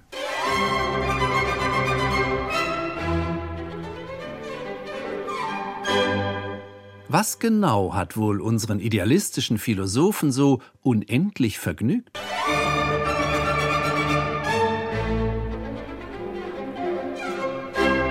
Tralalalera, tralalala. Ob es das war?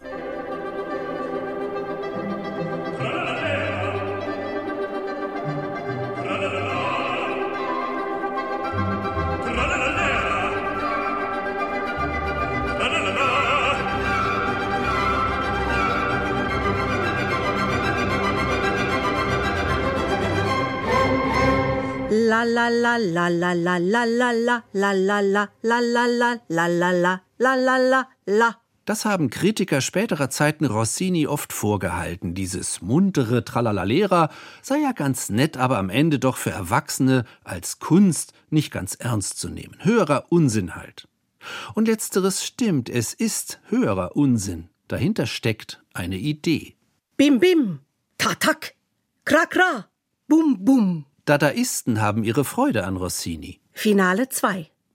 Rossinis Oper als Vorläufer des absurden Theaters. Rossinis Musik gründete auf der des Barockzeitalters. Und er hat sie lustvoll weiterentwickelt, im Ausdruck gesteigert, zu Höhenflügen der Intensität geführt. Gleichzeitig ging indes die Industrialisierung auch an Rossini nicht spurlos vorbei die Technisierung, das Maschinenwesen, das Rossini zeitlebens nicht mochte. Mit der Eisenbahn zu fahren weigerte er sich konsequent. Auch für lange Reisen nahm er bis ans Lebensende in aller Regel die Pferdekutsche. Allein in seiner Musik nahm Rossini das Maschinenwesen auf, verarbeitete es ironisch zu Geräuschen und Krach. Arnold Jakobshagen man kann das Ganze natürlich auch im historischen Kontext sehen. Das Element Lautstärke und Lautstärkeerfahrungen ist etwas sehr Neues um 1800. Manche bringen das in Zusammenhang mit den napoleonischen Kriegen und diesen wirklich traumatisierenden Erfahrungen von Lautstärke, militärischer Gewalt. Man könnte hier auch eine Parallele zwischen Rossini und Beethoven vielleicht sehen, weil bei beiden wirklich diese Lautstärke gerade ausgereizt werden, wenngleich in ganz unterschiedlichen Zusammenhängen. Glocken, Hammer, Kanonen, Krähen, das Heulen des Sturms, das Zischen der Schmiedeöfen, Rossini holt sich auch die ganz reale Welt auf die Bühne. Rossini war sich dieses Mittels einfach, ja, man könnte auch sagen, Krach zu machen. Auch das spielt natürlich in ganz vielen, zum Beispiel in den großen Ensemblesätzen, eine Riesenrolle, dass einfach die Überwältigung der Zuhörenden über ja, das Geräuschhafte, Laute, sich steigernde herbeigeführt wird. Aber gerade bei diesen Crescendo-Walzen ist natürlich ein anderes wesentliches Element äh, der Rhythmus, der das Ganze immer voranpeitscht und Rhythmus in Verbindung mit Crescendo bringt natürlich einen, einen Taumel, einen geradezu ekstatischen, tänzerischen Impuls, der die Leute natürlich dann automatisch mit in Bewegung und Erregung versetzt. Bei Rossini, so Arnold Jakobshagen, werde aus dem Spiel immer wieder ein geradezu motorischer Exzess, in dessen Sog nicht nur die Dramenfiguren, sondern auch das Publikum hineingezogen werde. Und da sind auch wirklich Rossinis ureigenste Qualitäten auch als Komponist des Komischen zu sehen, dass er es wirklich geschafft hat, auch in solchen Situationen dann über die Sprache hinaus. Sprache macht gar keinen Sinn. Es ist im Grunde absurdes Theater, das dann mit äh, reinen phonetischen Versatzstücken unglaubliche Explosionen der Heiterkeit hervorruft. Vom Absurden bei Rossini spricht auch der italienische Opernregisseur Nicola Bolaffi. Le texte est lié à la musique au rythme dans une façon unique. Die Texte sind in einer Weise an die Musik, an den Rhythmus gebunden, das ist einzigartig. Bei Mozart findet sich hier und da Ähnliches. Aber Rossini bindet den Text dermaßen an den Rhythmus, dass die Musik wirklich wie ein Uhrwerk dahinschnurrt. Nehmen Sie die Finali im Barbier von Sevilla oder der Italienerin in Algier. Da versteht man vom Text gar nichts mehr, weil sechs, acht, zehn Personen gleichzeitig singen. Man hat nur noch den hämmernden Rhythmus und der macht aus der Musik eine einzige Bombe, eine Bombe des Komischen. Dazu die Dynamik des Orchesters, wie eine Maschine. Eine Maschine auch des Absurden, sehr modern darin. Denken Sie an Fernand Léger und sein Ballet Mécanique, sein mechanisches Ballett von 1924. Gerade die italienischen Futuristen haben das Theater Rossinis sehr geschätzt weil es so absurd ist. Fernand Léger de Ballet Mécanique, c'est pour ça qu'ils aimaient beaucoup euh, dans le futurisme le, le théâtre de Rossini parce que c'est absurde. Für die Sängerinnen und Sänger bedeutet diese Maschinenmusik, bedeuten auch die Crescendo-Wellen Schwerstarbeit, wenn auch eine der schönsten Sorte. So beschreiben es die Sopranistin Chiara Tirotta und der Tenor Pietro Adaini. Wir sind zunächst vor allem Schauspieler, erst danach Sänger, wenn wir Rossinis Musik aufführen. Einfach weil der Text sehr genau zu nehmen ist, wortwörtlich. Wenn man das macht, kommt diese Explosion der Musik von ganz alleine. Es steht ja alles in der Partitur. Wenn man nur das macht, was Rossini komponiert hat, hat man schon wunderbare Ergebnisse. Man braucht gar nichts anderes zu machen, nur Rossinis Noten singen. Non bisogna aggiungere altro. Io personalmente, quando sono in palcoscenico, Wenn ich auf der Bühne stehe und diese Crescendo-Wellen setzen ein, das ist sehr erregend. Bei dieser ständig gesteigerten Energie ist es sehr wichtig, nicht den Boden unter den Füßen, nicht die Kontrolle zu verlieren. Dabei wurde diese Musik genau dafür geschrieben, dass man die Kontrolle verliert. Es gibt so viel Energie im Orchester. Man muss auf jedes einzelne Wort achten, auch darauf, dass man nicht übertreibt, sondern jedes Wort so betont, wie Rossini es geschrieben hat. Dann wird es am Ende großartig.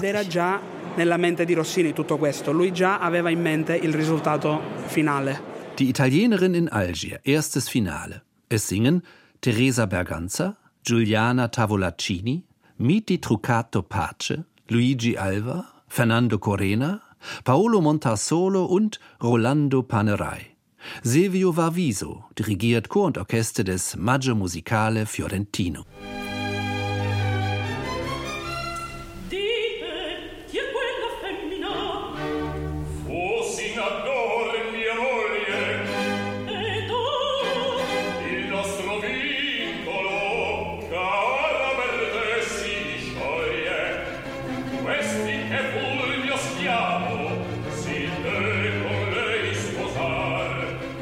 Mir verwirren sich die Sinne. Ach, was soll ich nur beginnen? Wie ein Schiff an spitzen Klippen, also scheitert mein Verstand.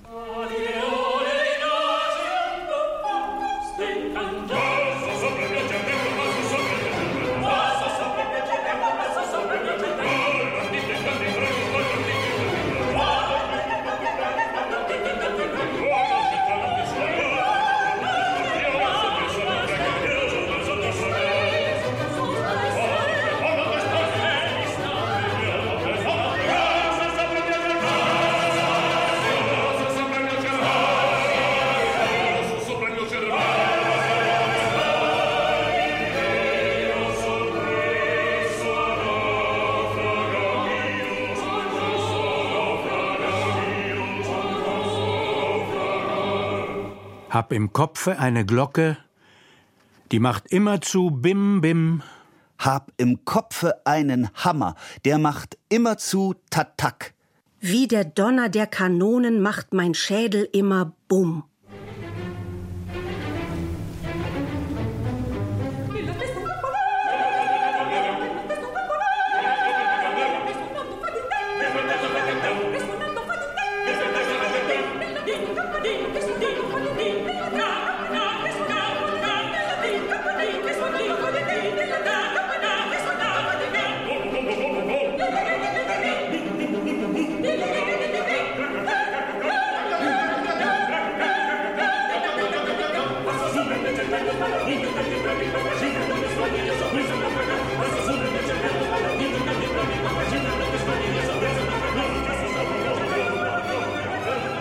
Eine Krähe ohne Federn, schrei ich heiser mein Kra-Kra.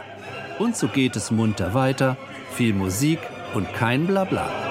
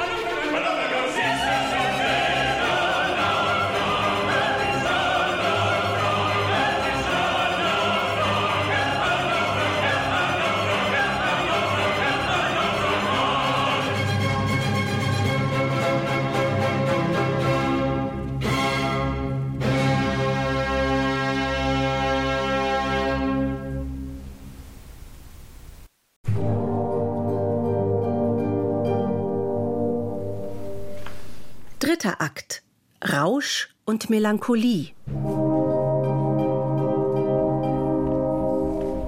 Rossinis Abschied von der Bühne und heitere Alterssünden.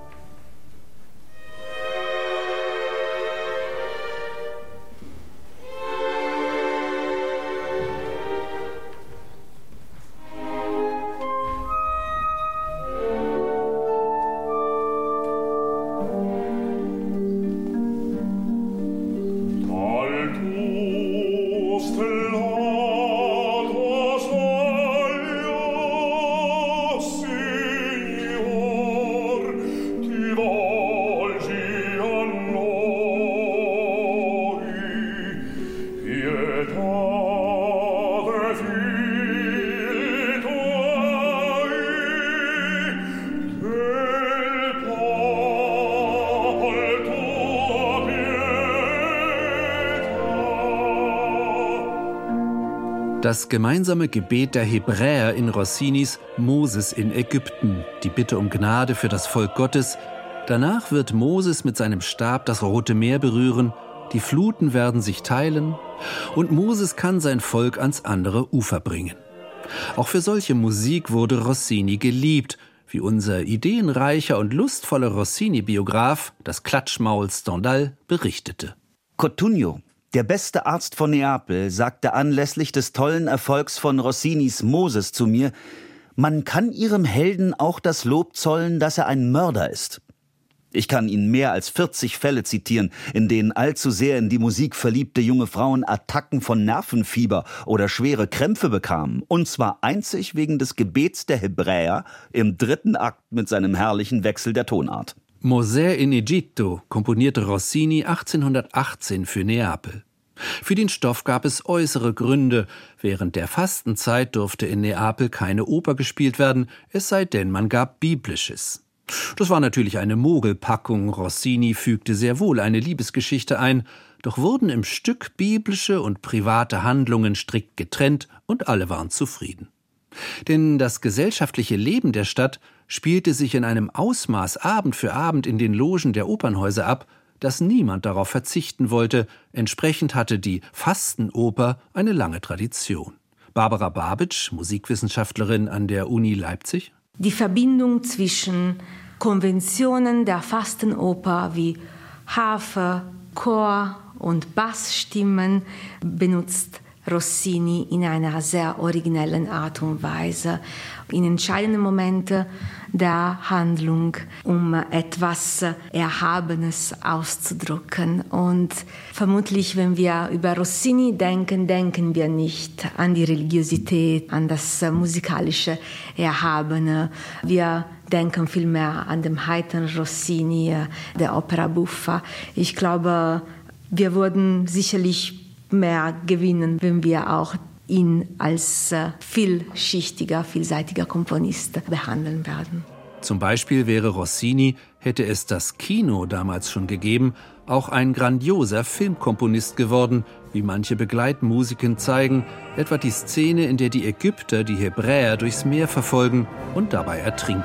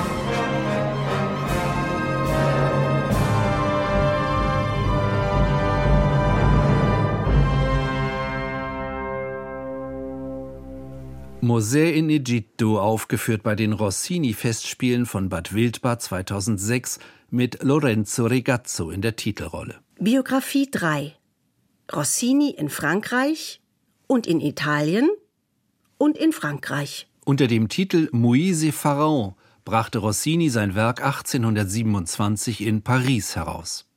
Seit drei Jahren wohnten er und seine Frau dort schon.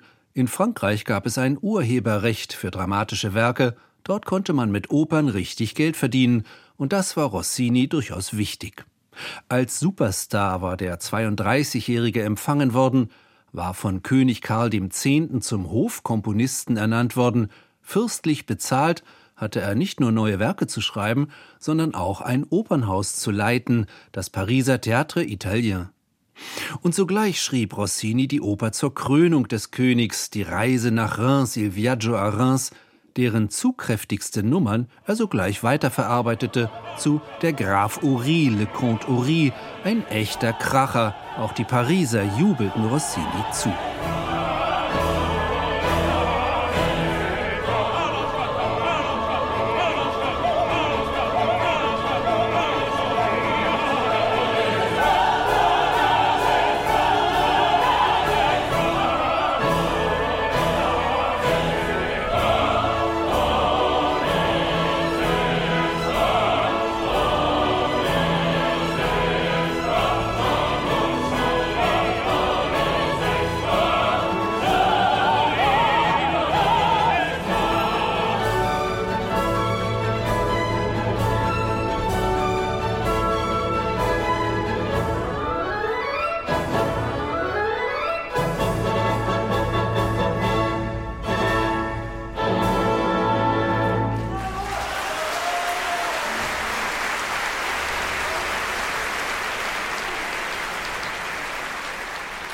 Juan Diego Flores war hier Rossinis Graf Uri beim Rossini-Festival von Pesaro 2003. Jesus López Cobos dirigierte das Orchester des Teatro Comunale di Bologna. Kaum in Paris angekommen, war Rossini also ein mehr als vielbeschäftigter Mann. Den französischen Sängern musste er zu allem Überfluss auch noch die Grundlagen des Belcanto nahebringen, und dabei sprach er noch gar kein richtiges Französisch und wurde von Schlaflosigkeit gequält. Und damit immer noch nicht genug, eigentlich hatte Rossini gar keinen Kopf für all diese Dinge, wollte er doch etwas völlig Neues schaffen, eine ganz neue Art von Oper schreiben, um mit ihr Abschied von der Bühne zu nehmen.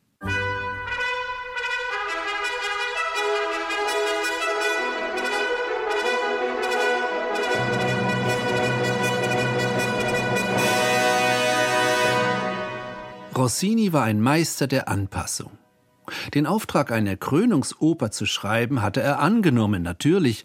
Gleichzeitig spürte er genau, dass das Bürgertum in Frankreich immer stärker werden und dass es Repräsentationsbedürfnisse haben würde. Die Aristokratie hatte seit über 100 Jahren die Opera seria und in Frankreich die Tragédie lyrique als standesgemäße Kunstformen angesehen, doch mit der Aristokratie war auch ihre Kunst in die Jahre gekommen. Und auch die Opera Comique, die früher eine Art Oppositionsrolle vertreten hatte, war sie nicht irgendwie zahnlos und fad geworden? Nein, für die neue Zeit musste etwas Neues her. Und wer, wenn nicht Rossini, konnte es der Welt geben?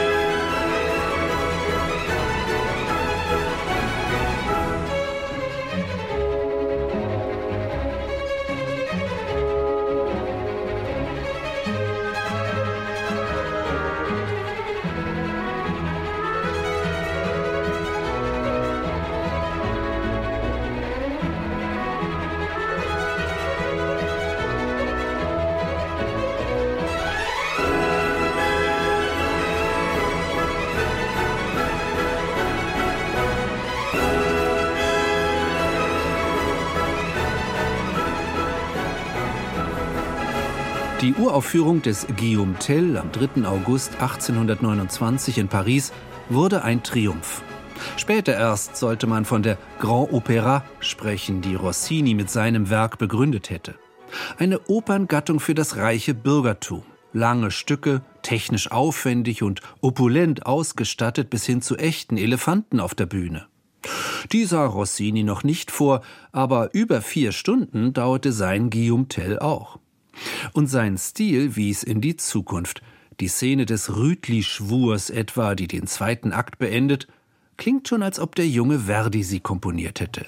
Alarmi zu den Waffen, so endet die italienische Fassung von 1831. Diesen Ruf hatte Rossini schon einmal vertont, im Othello 13 Jahre zuvor. Was damals eine muntere Sängerschlacht in C-Dur gewesen war, klingt jetzt anders, erwachsener, auch im Pathos, alles Spielerische ist verschwunden.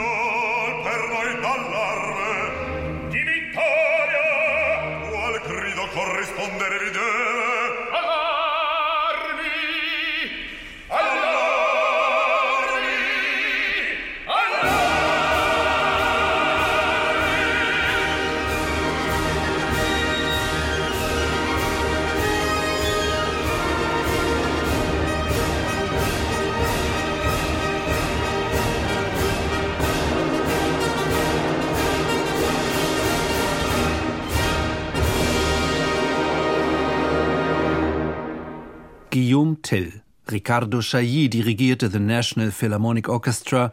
Es sangen Cheryl Milnes, Luciano Pavarotti, Nikolai Giaurov und andere. Vier Tage nach der Uraufführung seines Tell wurde Rossini zum Ritter der französischen Ehrenlegion ernannt. Eine lebenslange Leibrente hatte die französische Regierung ihm vorher schon zugesprochen, damit hatte Rossini finanziell endgültig ausgesorgt. 37 Jahre alt war er der berühmteste Komponist Europas auf dem Höhepunkt seiner Karriere, doch er beendete sie, hörte einfach auf. Auch sein Lieblingsprojekt, Goethes Faust, zu vertonen, gab er auf. Über die Gründe ist viel gerätselt und noch mehr spekuliert worden. Der Rossini-Biograf Arnold Jakobshagen indes sieht kein großes Rätsel. Äußere Faktoren seien entscheidend gewesen, vor allem Rossinis vertragliche Situation. Er hatte ja einen Vertrag mit der Pariser Oper.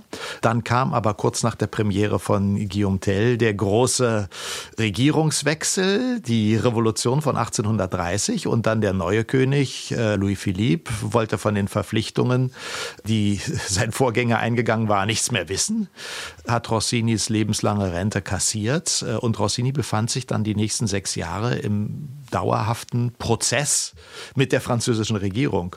Und das sind natürlich Dinge, die ihn nicht nur davon abgehalten haben, Opern zu schreiben, sondern die es ihm vertraglich unmöglich gemacht haben, Opern zu schreiben, denn er hätte sich sonst selbst seine Verhandlungsposition diskreditiert und als Rossini das Verfahren 1836 gewonnen hatte, sei es zu spät gewesen. Es ging ihm erstens gesundheitlich nicht mehr so gut.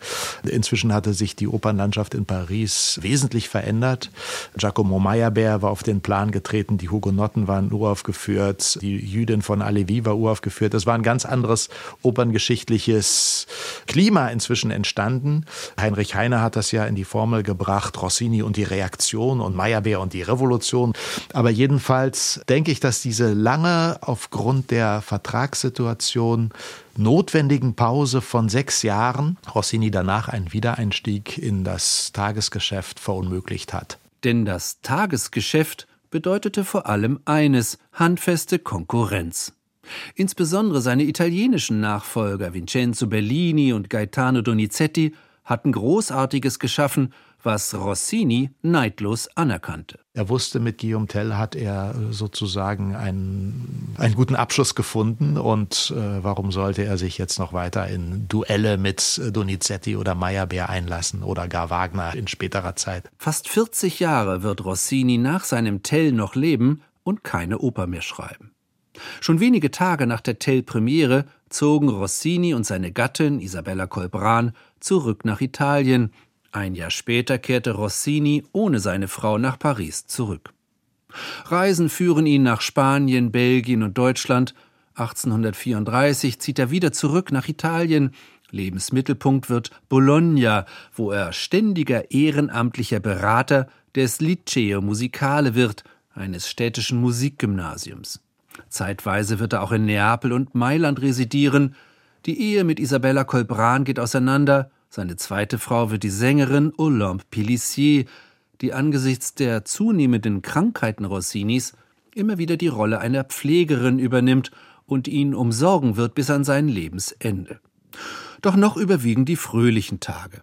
Felix Mendelssohn etwa traf Rossini im Juli 1836 völlig überraschend im Haus seines Freundes Ferdinand Hiller in Frankfurt an und beschrieb ihn seiner Schwester Rebecca so. Groß und breit in liebenswürdiger Sonntagslaune.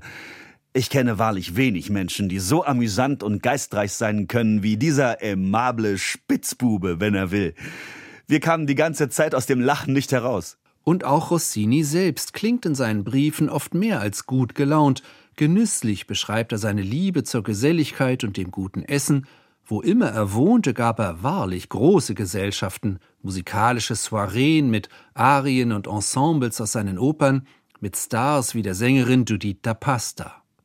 An den befreundeten Fagottisten Antonio Zoboli in Bologna schreibt Rossini zu Weihnachten 1837 Meine musikalischen Abendveranstaltungen erregen einiges Aufsehen hier in Mailand.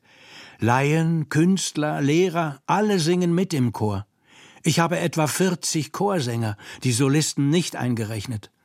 Frau Pasta wird nächsten Freitag singen. Wie du dir denken kannst, wird das eine außergewöhnliche Sache, da sie in keinem anderen Hause singen will. Die vornehmsten Persönlichkeiten werden zu meinen Abenden eingeladen. Olympia macht erfolgreich die Honneurs und so geht alles gut vonstatten. Ich gebe gute Essen, lasse gute Weine durch die Kehle laufen und stoße oft auf das Wohl meiner Freunde in Bologna an.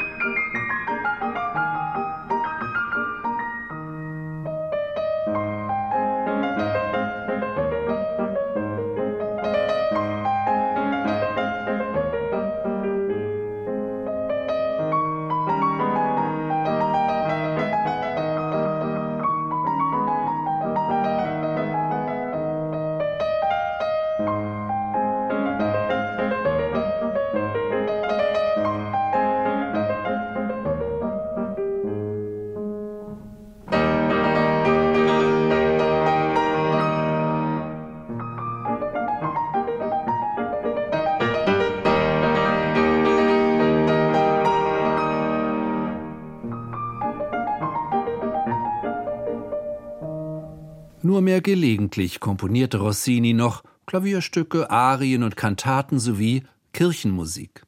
In Madrid hatte er den Auftrag für ein Stabat Mater angenommen, doch die Fertigstellung sollte Jahre dauern. Statt über neue Werke diskutierte halb Europa nun über seine Gesundheit, vielleicht noch befeuert durch ein ärztliches Gutachten von 1842, in dem es hieß, Rossini habe seit langem an Gonorrhoe gelitten und diese fast immer mit Abführmitteln behandelt. Im Alter von 44 Jahren aber habe er seiner Leidenschaft für Frauen Zügel angelegt und den übermäßigen Genuss von Alkohol und gewürztem Essen eingestellt. Freunden gegenüber blieb Rossini vage. An Antonio Zoboli schreibt er 1843 Liebster Freund, besser spät als gar nicht. Ich wollte dir nicht eher schreiben, um dich von dem Zustand meiner Gesundheit in Kenntnis zu setzen, bis ich mit meiner Kur weiter fortgeschritten war. Tausend Zwischenfälle und eine beständige Gereiztheit behinderten den Fortschritt meiner Kur. Seit zwanzig Tagen etwa haben sich die Dinge geändert. Und jetzt kann ich dir nur sagen, dass ich völlig zufrieden bin, hierher gekommen zu sein, um mich auszukurieren, woran ich jetzt sicher glaube. Ende September werde ich wieder in Bologna sein, und wir werden wieder unsere täglichen Spaziergänge machen und feine, fleischgefüllte Nudelhütchen essen. Wie sehr Rossinis Nerven angegriffen sind, zeigt sich 1846, als er zum ersten Mal mit der Eisenbahn fährt. Von Antwerp nach Brüssel, tagelange Angstzustände sind die Folge. Im Revolutionsjahr 1848 wird er in Bologna wegen seiner Nähe zu Adel und Großbürgertum zur Zielscheibe der politischen Linken. Rossini flieht nach Florenz, dort kommt es zum psychischen Zusammenbruch. Das ganze nächste Jahr wird er in Florenz verbringen, manisch-depressive Phasen wechseln sich ab, der Rückkehr nach Bologna folgt ein Umzug wieder nach Florenz und wieder zurück nach Bologna und wieder zurück nach Florenz, Dort kauft Rossini einen Palazzo, den er aufwendig umbauen lässt, beziehen wird er ihn nie. Dem befreundeten Marquis Giuseppe Mazzacurati, der ihn um eine Komposition gebeten hatte, schreibt Rossini 1850 aus Florenz. Ihr wisst, dass ich der Musik vor langer Zeit Lebewohl gesagt habe, und wenn sich zu meinen gewöhnlichen körperlichen und geistigen Unpässlichkeiten noch ein weiterer Grund hinzugesellen könnte, um die Arbeiten nicht wieder aufzunehmen, so könnt ihr davon überzeugt sein, dass die gegenwärtige Disharmonie in Europa für mich ein derartiger unüberwindlicher Grund ist. Ich nehme also eure Anregung als Ausdruck eurer edlen Zuneigung zu mir und hoffe, dass ihr gerecht genug seid, um meinem widerstrebenden gezielten Wert beizumessen. Schwerste Depressionen werden mit Opiaten und Morphium behandelt. Ein Freund berichtet, Rossini breche häufig in Klagen und Schluchzen aus, das Licht seiner hohen Intelligenz sei im Begriff zu erlöschen, von ständiger Schlaflosigkeit ist die Rede. Anfang 1855 äußert sich Rossini selbst dazu, kurz und lakonisch. Ich habe alle Frauenleiden, alles. Was mir fehlt, ist die Gebärmutter.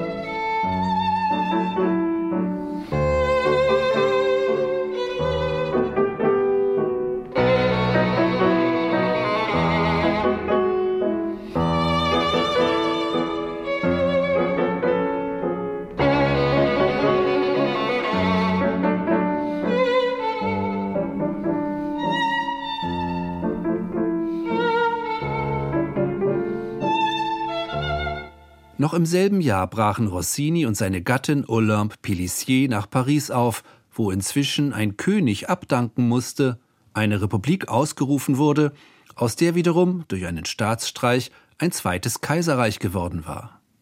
Wie sehr die Öffentlichkeit an Rossinis Schicksal Anteil nahm, beschrieb der Musikschriftsteller Ferdinand Hiller. Man hat über den Gesundheitszustand Rossinis im Laufe dieses Sommers erschrecklich viel gefabelt. Dass er sich vier Wochen Zeit und einen eigenen Wagen und Postpferde genommen, um von Florenz nach Paris zu reisen, gab Gelegenheit zu allen möglichen Auslegungen. Die einfache Erklärung dieser Absonderlichkeiten ist je, dass Rossinis Nervensystem sehr angegriffen und dass ihm der Lärm der Lokomotive ebenso unerträglich ist, als der, welcher diesen Sommer auf den Straßen von Paris herrschte. Und es geschieht ein kleines Wunder. Paris tut Rossini gut. Gesellig geht es zu, wie in alten Zeiten, im Winter in der Stadt, im Sommer in Passy, einem Vorort von Paris. Dort hat das Ehepaar Rossini in der Nähe des Bois de Boulogne ein Landhaus. Noch einmal Ferdinand Hiller. Er ist die sozialste Natur, die man sich denken kann. Ich glaube, er wird nie müde, Menschen um sich zu haben, zu plaudern, zu erzählen und, was viel verdienstlicher, zuzuhören. Dabei hat er jenes gleichmäßige Wesen, das man nur bei Südländern trifft. Für Kinder und Greise, Vornehme und Geringe findet er stets das rechte Wort, ohne sich dabei in Art und Weise seines Benehmens zu verändern. Nichts Gewaltsames ist in seiner Musik und in seiner Persönlichkeit. Das hat beiden so viele Herzen zugewendet.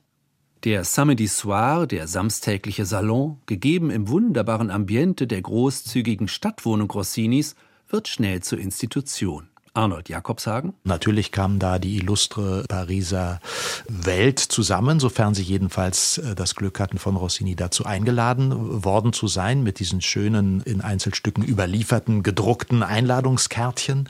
Und natürlich dieser eine Abend 1867, als Verdi in Paris war, wegen äh, Don Carlos zur Weltausstellung, das war natürlich ein ganz besonderer Abend.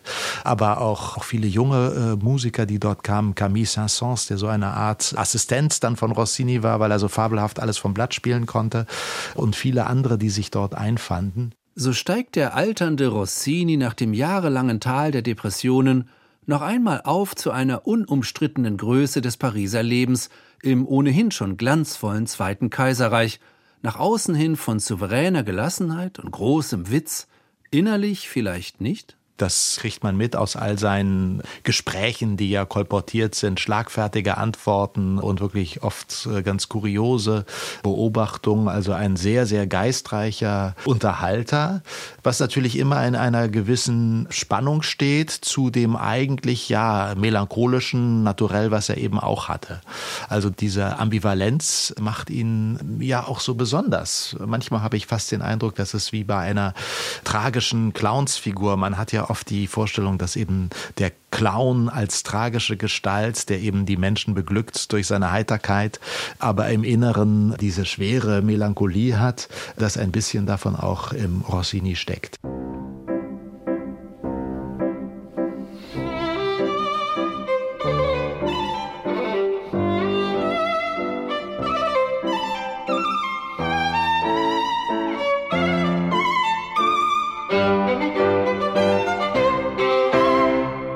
Fester Bestandteil dieser Soireen wurden bald jene ersehnten Momente, bei denen sich Rossini an den Flügel setzte und den illustren Gästen eine neu komponierte Pièce zum Besten gab. Kurze Klavierstücke meist wie dieses, hier gespielt von Alessandro Marangoni.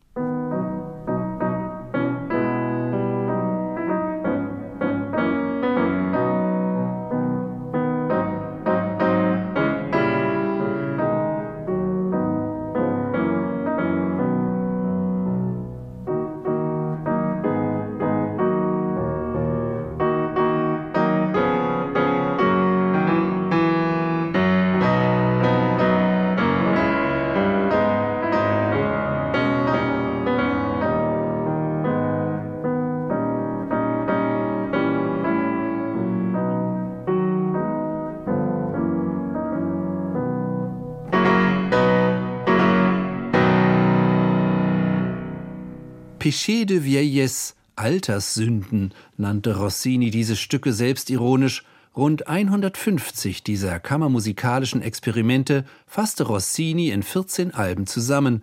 Veröffentlicht hat er sie nicht das Spätwerk gewissermaßen für die Schublade, für sich, für die private Unterhaltung und das auch nicht in die Öffentlichkeit gelangen sollte, obwohl natürlich die Berichte über diese Soirees um die Welt gingen. Also Rossini konnte ja nichts im Verborgenen halten.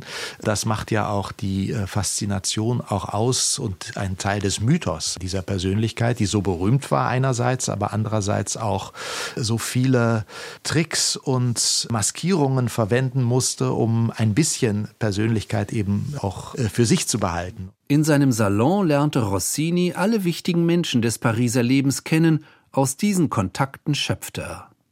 Und blieb so umtriebig, wie er es immer gewesen war, wie Barbara Babitsch auf sehr direkte Weise erfuhr, als sie Briefe von Rossinis Hand transkribierte. Natürlich, man findet, was man äh, kennt, äh, Bon Vivant, ein Genussmensch äh, mit ganz viel Humor, aber es gibt auch Briefe, die viele andere Seiten zeigen lassen. Die eine ist zum Beispiel die Nähe an seinen Eltern, an seiner Familie.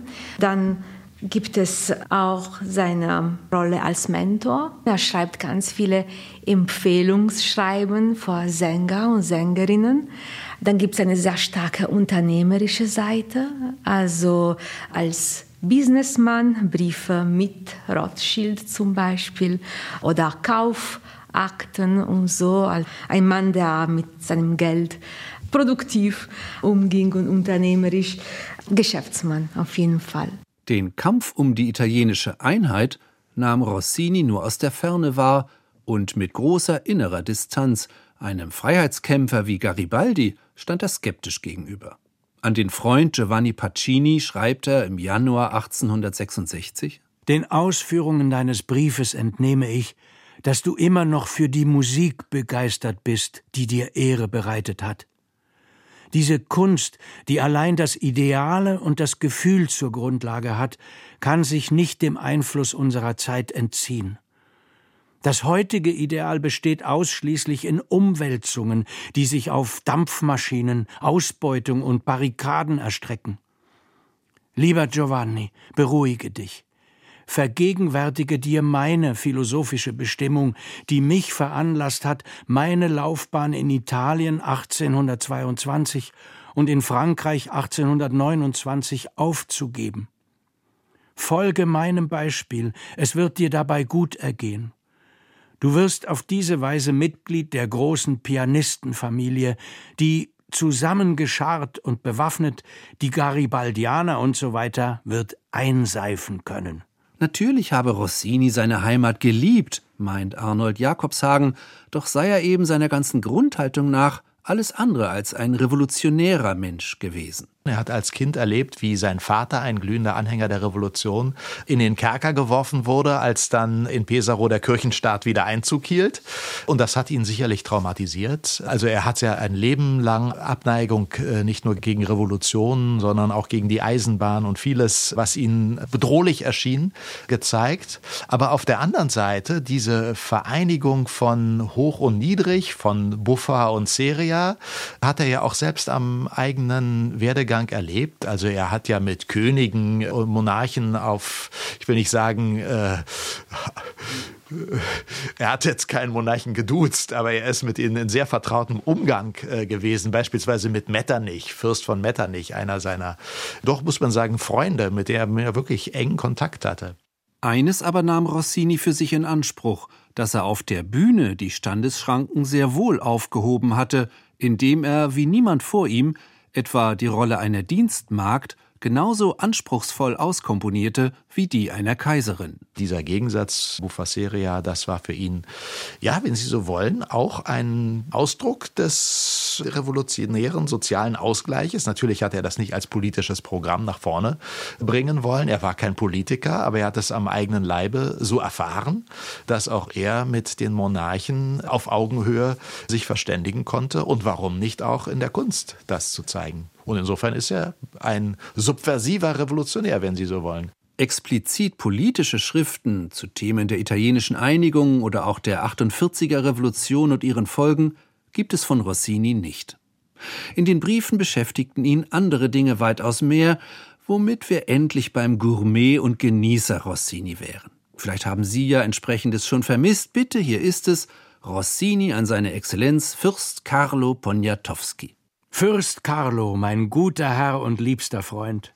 Ich bitte euch noch einmal Nachsicht üben zu wollen und zwei gefüllte Schweinsfüße und zwei Nudelhütchen oder Würste mit falschem Darm, die soeben aus Modena angekommen sind, gütig entgegennehmen zu wollen. An den Freund Pietro Antonio Coppola? Ich war stolz und glücklich, dem sogenannten Marquis von Quintana ein üppiges Diner geben zu können besonders darüber, ihn meine Weinkellerbestände aus Frankreich, Italien, Spanien, Portugal, Peru und so kosten lassen zu können.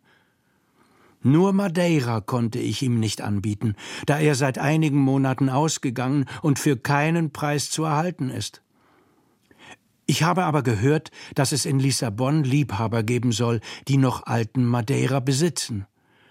Wenn es euch möglich wäre, einige Flaschen zu kaufen, wäre ich sehr froh darüber, da dieser Wein für die Gesundheit kostbar ist. Vor allem dieses Bild von Rossini ist in Deutschland immer präsent geblieben, dafür blieb er berühmt. Rossini, der wohlbeleibte Genussmensch.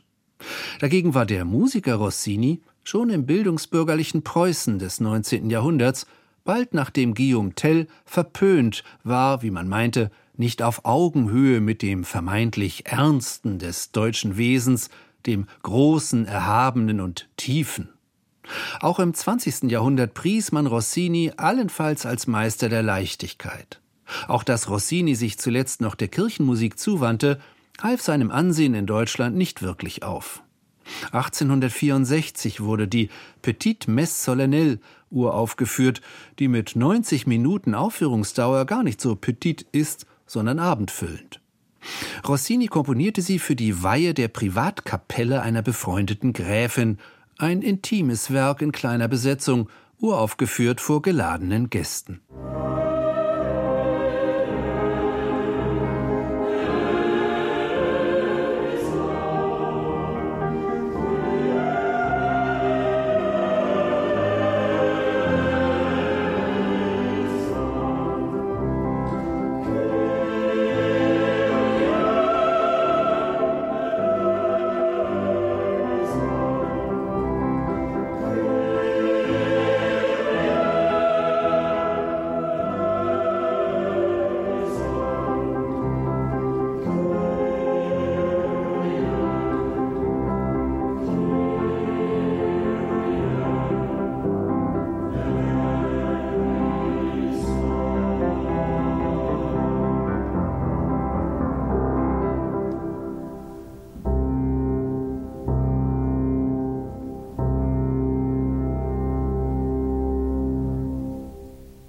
Manches ist von opernhaftem Glanz, auch Ironisches findet sich, etwa das Nachwort an den lieben Gott, das er der Handschrift der Partitur hinzufügte, indem es am Ende heißt Lieber Gott, da ist die arme kleine Messe beendet.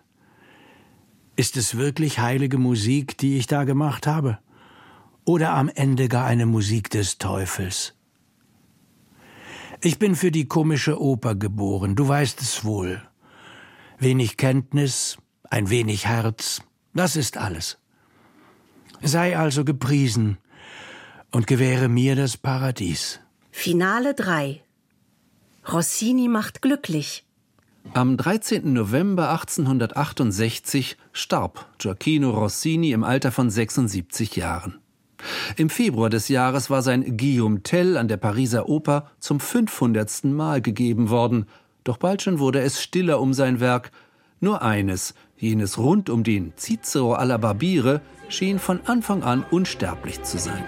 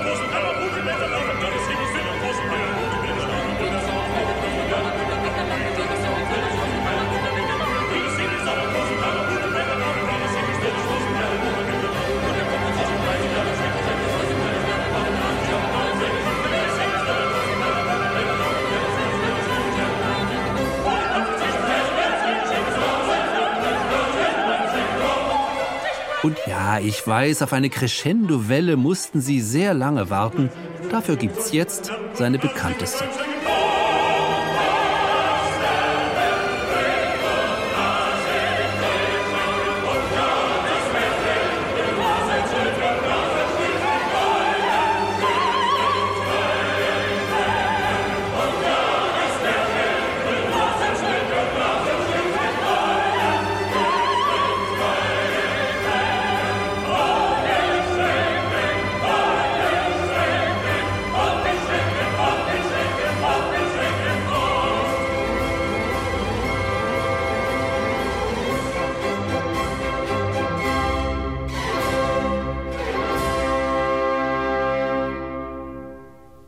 Rossinis Barbier von Sevilla hier in der Aufnahme mit der Staatskapelle Berlin unter Ottmar Sweetner. Rossinis Barbier wurde schon immer und auf der ganzen Welt oft gespielt. Derzeit scheint er mancherorts zum Rettungsanker zu werden. Der italienische Opernregisseur Nicola Bolaffi. En Italie, je pense, euh, Rossini s'est donné plutôt euh, dans ces moments pour remplir les théâtres. Ich glaube, in Italien wird Rossini jetzt vor allem gespielt, um die Opernhäuser zu füllen. Das ist wie in ganz Europa. Es ist schwer, Karten zu verkaufen. Und also hat man in den letzten beiden Spielzeiten Land auf, Land ab, den Barbier von Sevilla und La Cenerentola gespielt. Schon die Italienerin in Algier hat da etwas Experimentelles. Alle spielen den Barbier und sind zufrieden damit. Praktisch vollkommen vergessen hat man den tragischen Rossini. In Italien wird das nur noch in Pesaro gespielt.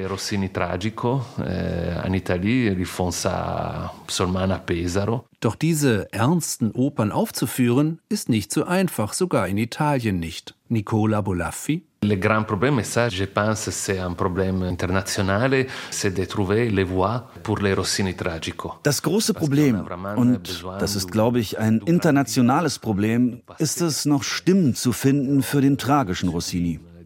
Dafür braucht man wirklich die großen Diven der Vergangenheit. Das sind außergewöhnliche, auch heikle Rollen. Es gibt große, schöne Stimmen heute, ja. Aber sie haben nicht mehr diese Ausstrahlung der großen Stimmen früherer Jahrzehnte. Und da spreche ich nicht vom 19. Jahrhundert, sondern von den 80er und 90er Jahren. Das macht es den Opernhäusern schwer, etwa Donna del Lago zu spielen oder auch Mahometto II. Wenn man keinen Bass hat mit einer wirklich großen, magischen Bühnenwirkung, einer Ausstrahlung, mit der man ein Publikum fangen kann. Eine Aura wie früher.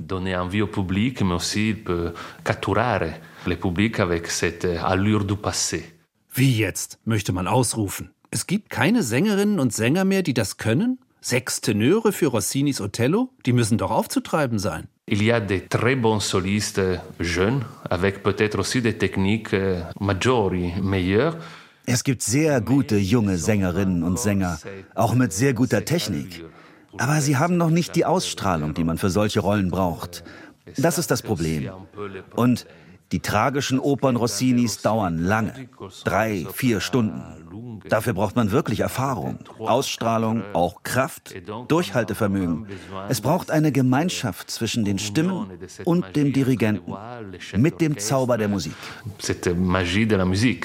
Der Zauber der Musik und die Gemeinschaft der Stimmen und des Dirigenten und des Publikums möchte man hinzufügen, wir hoffen sehr, dass auch Sie sich längst als Teil dieser Gemeinschaft empfinden nach so viel Musik des großen Rossini, der, vielleicht wie wirklich kein anderer, die Lebensgeister wecken kann, verschüttete Gefühle hervorzukramen hilft, den zu hören, kurz gesagt, einfach glücklich macht.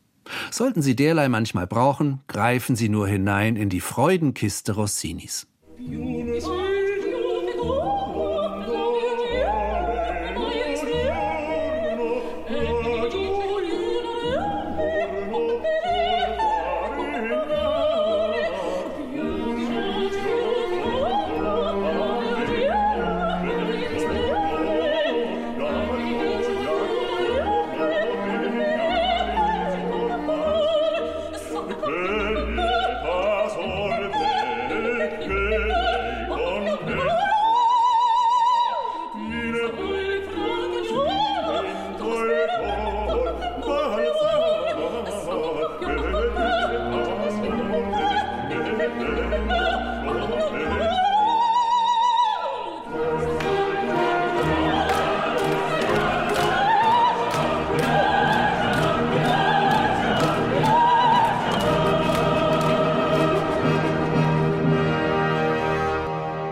Viaggio a Reims, die Reise nach Reims, Rossinis Krönungsoper für Karl X., hier dirigiert von Claudio Abbado.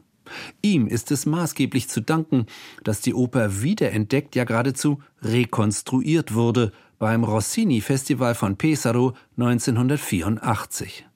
Inzwischen wird Il Viaggio a Reims vergleichsweise häufig gespielt. So viel mehr wäre noch zu entdecken, aber das wissen Sie ja längst. Wir sehen uns in der Oper. Denn wenn Sie es auch nicht wahrhaben wollen, unsere lange Rossini-Nacht geht zu Ende. Rausch und Melancholie haben wir sie genannt.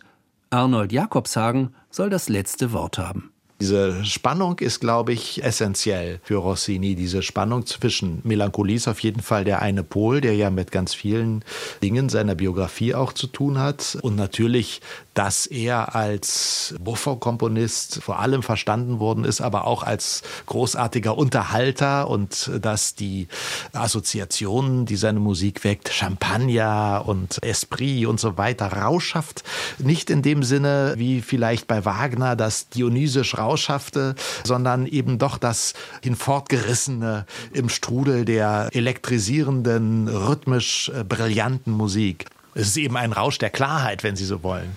Berauschende Klarheit, das wäre eine andere äh, Zuspitzung des Gegensatzes.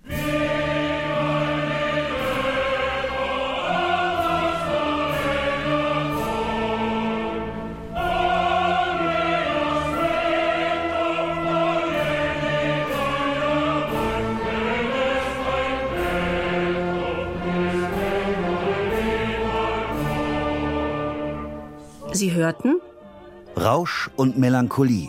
Die lange Nacht des Gioacchino Rossini. Eine Sendung von Jürgen König.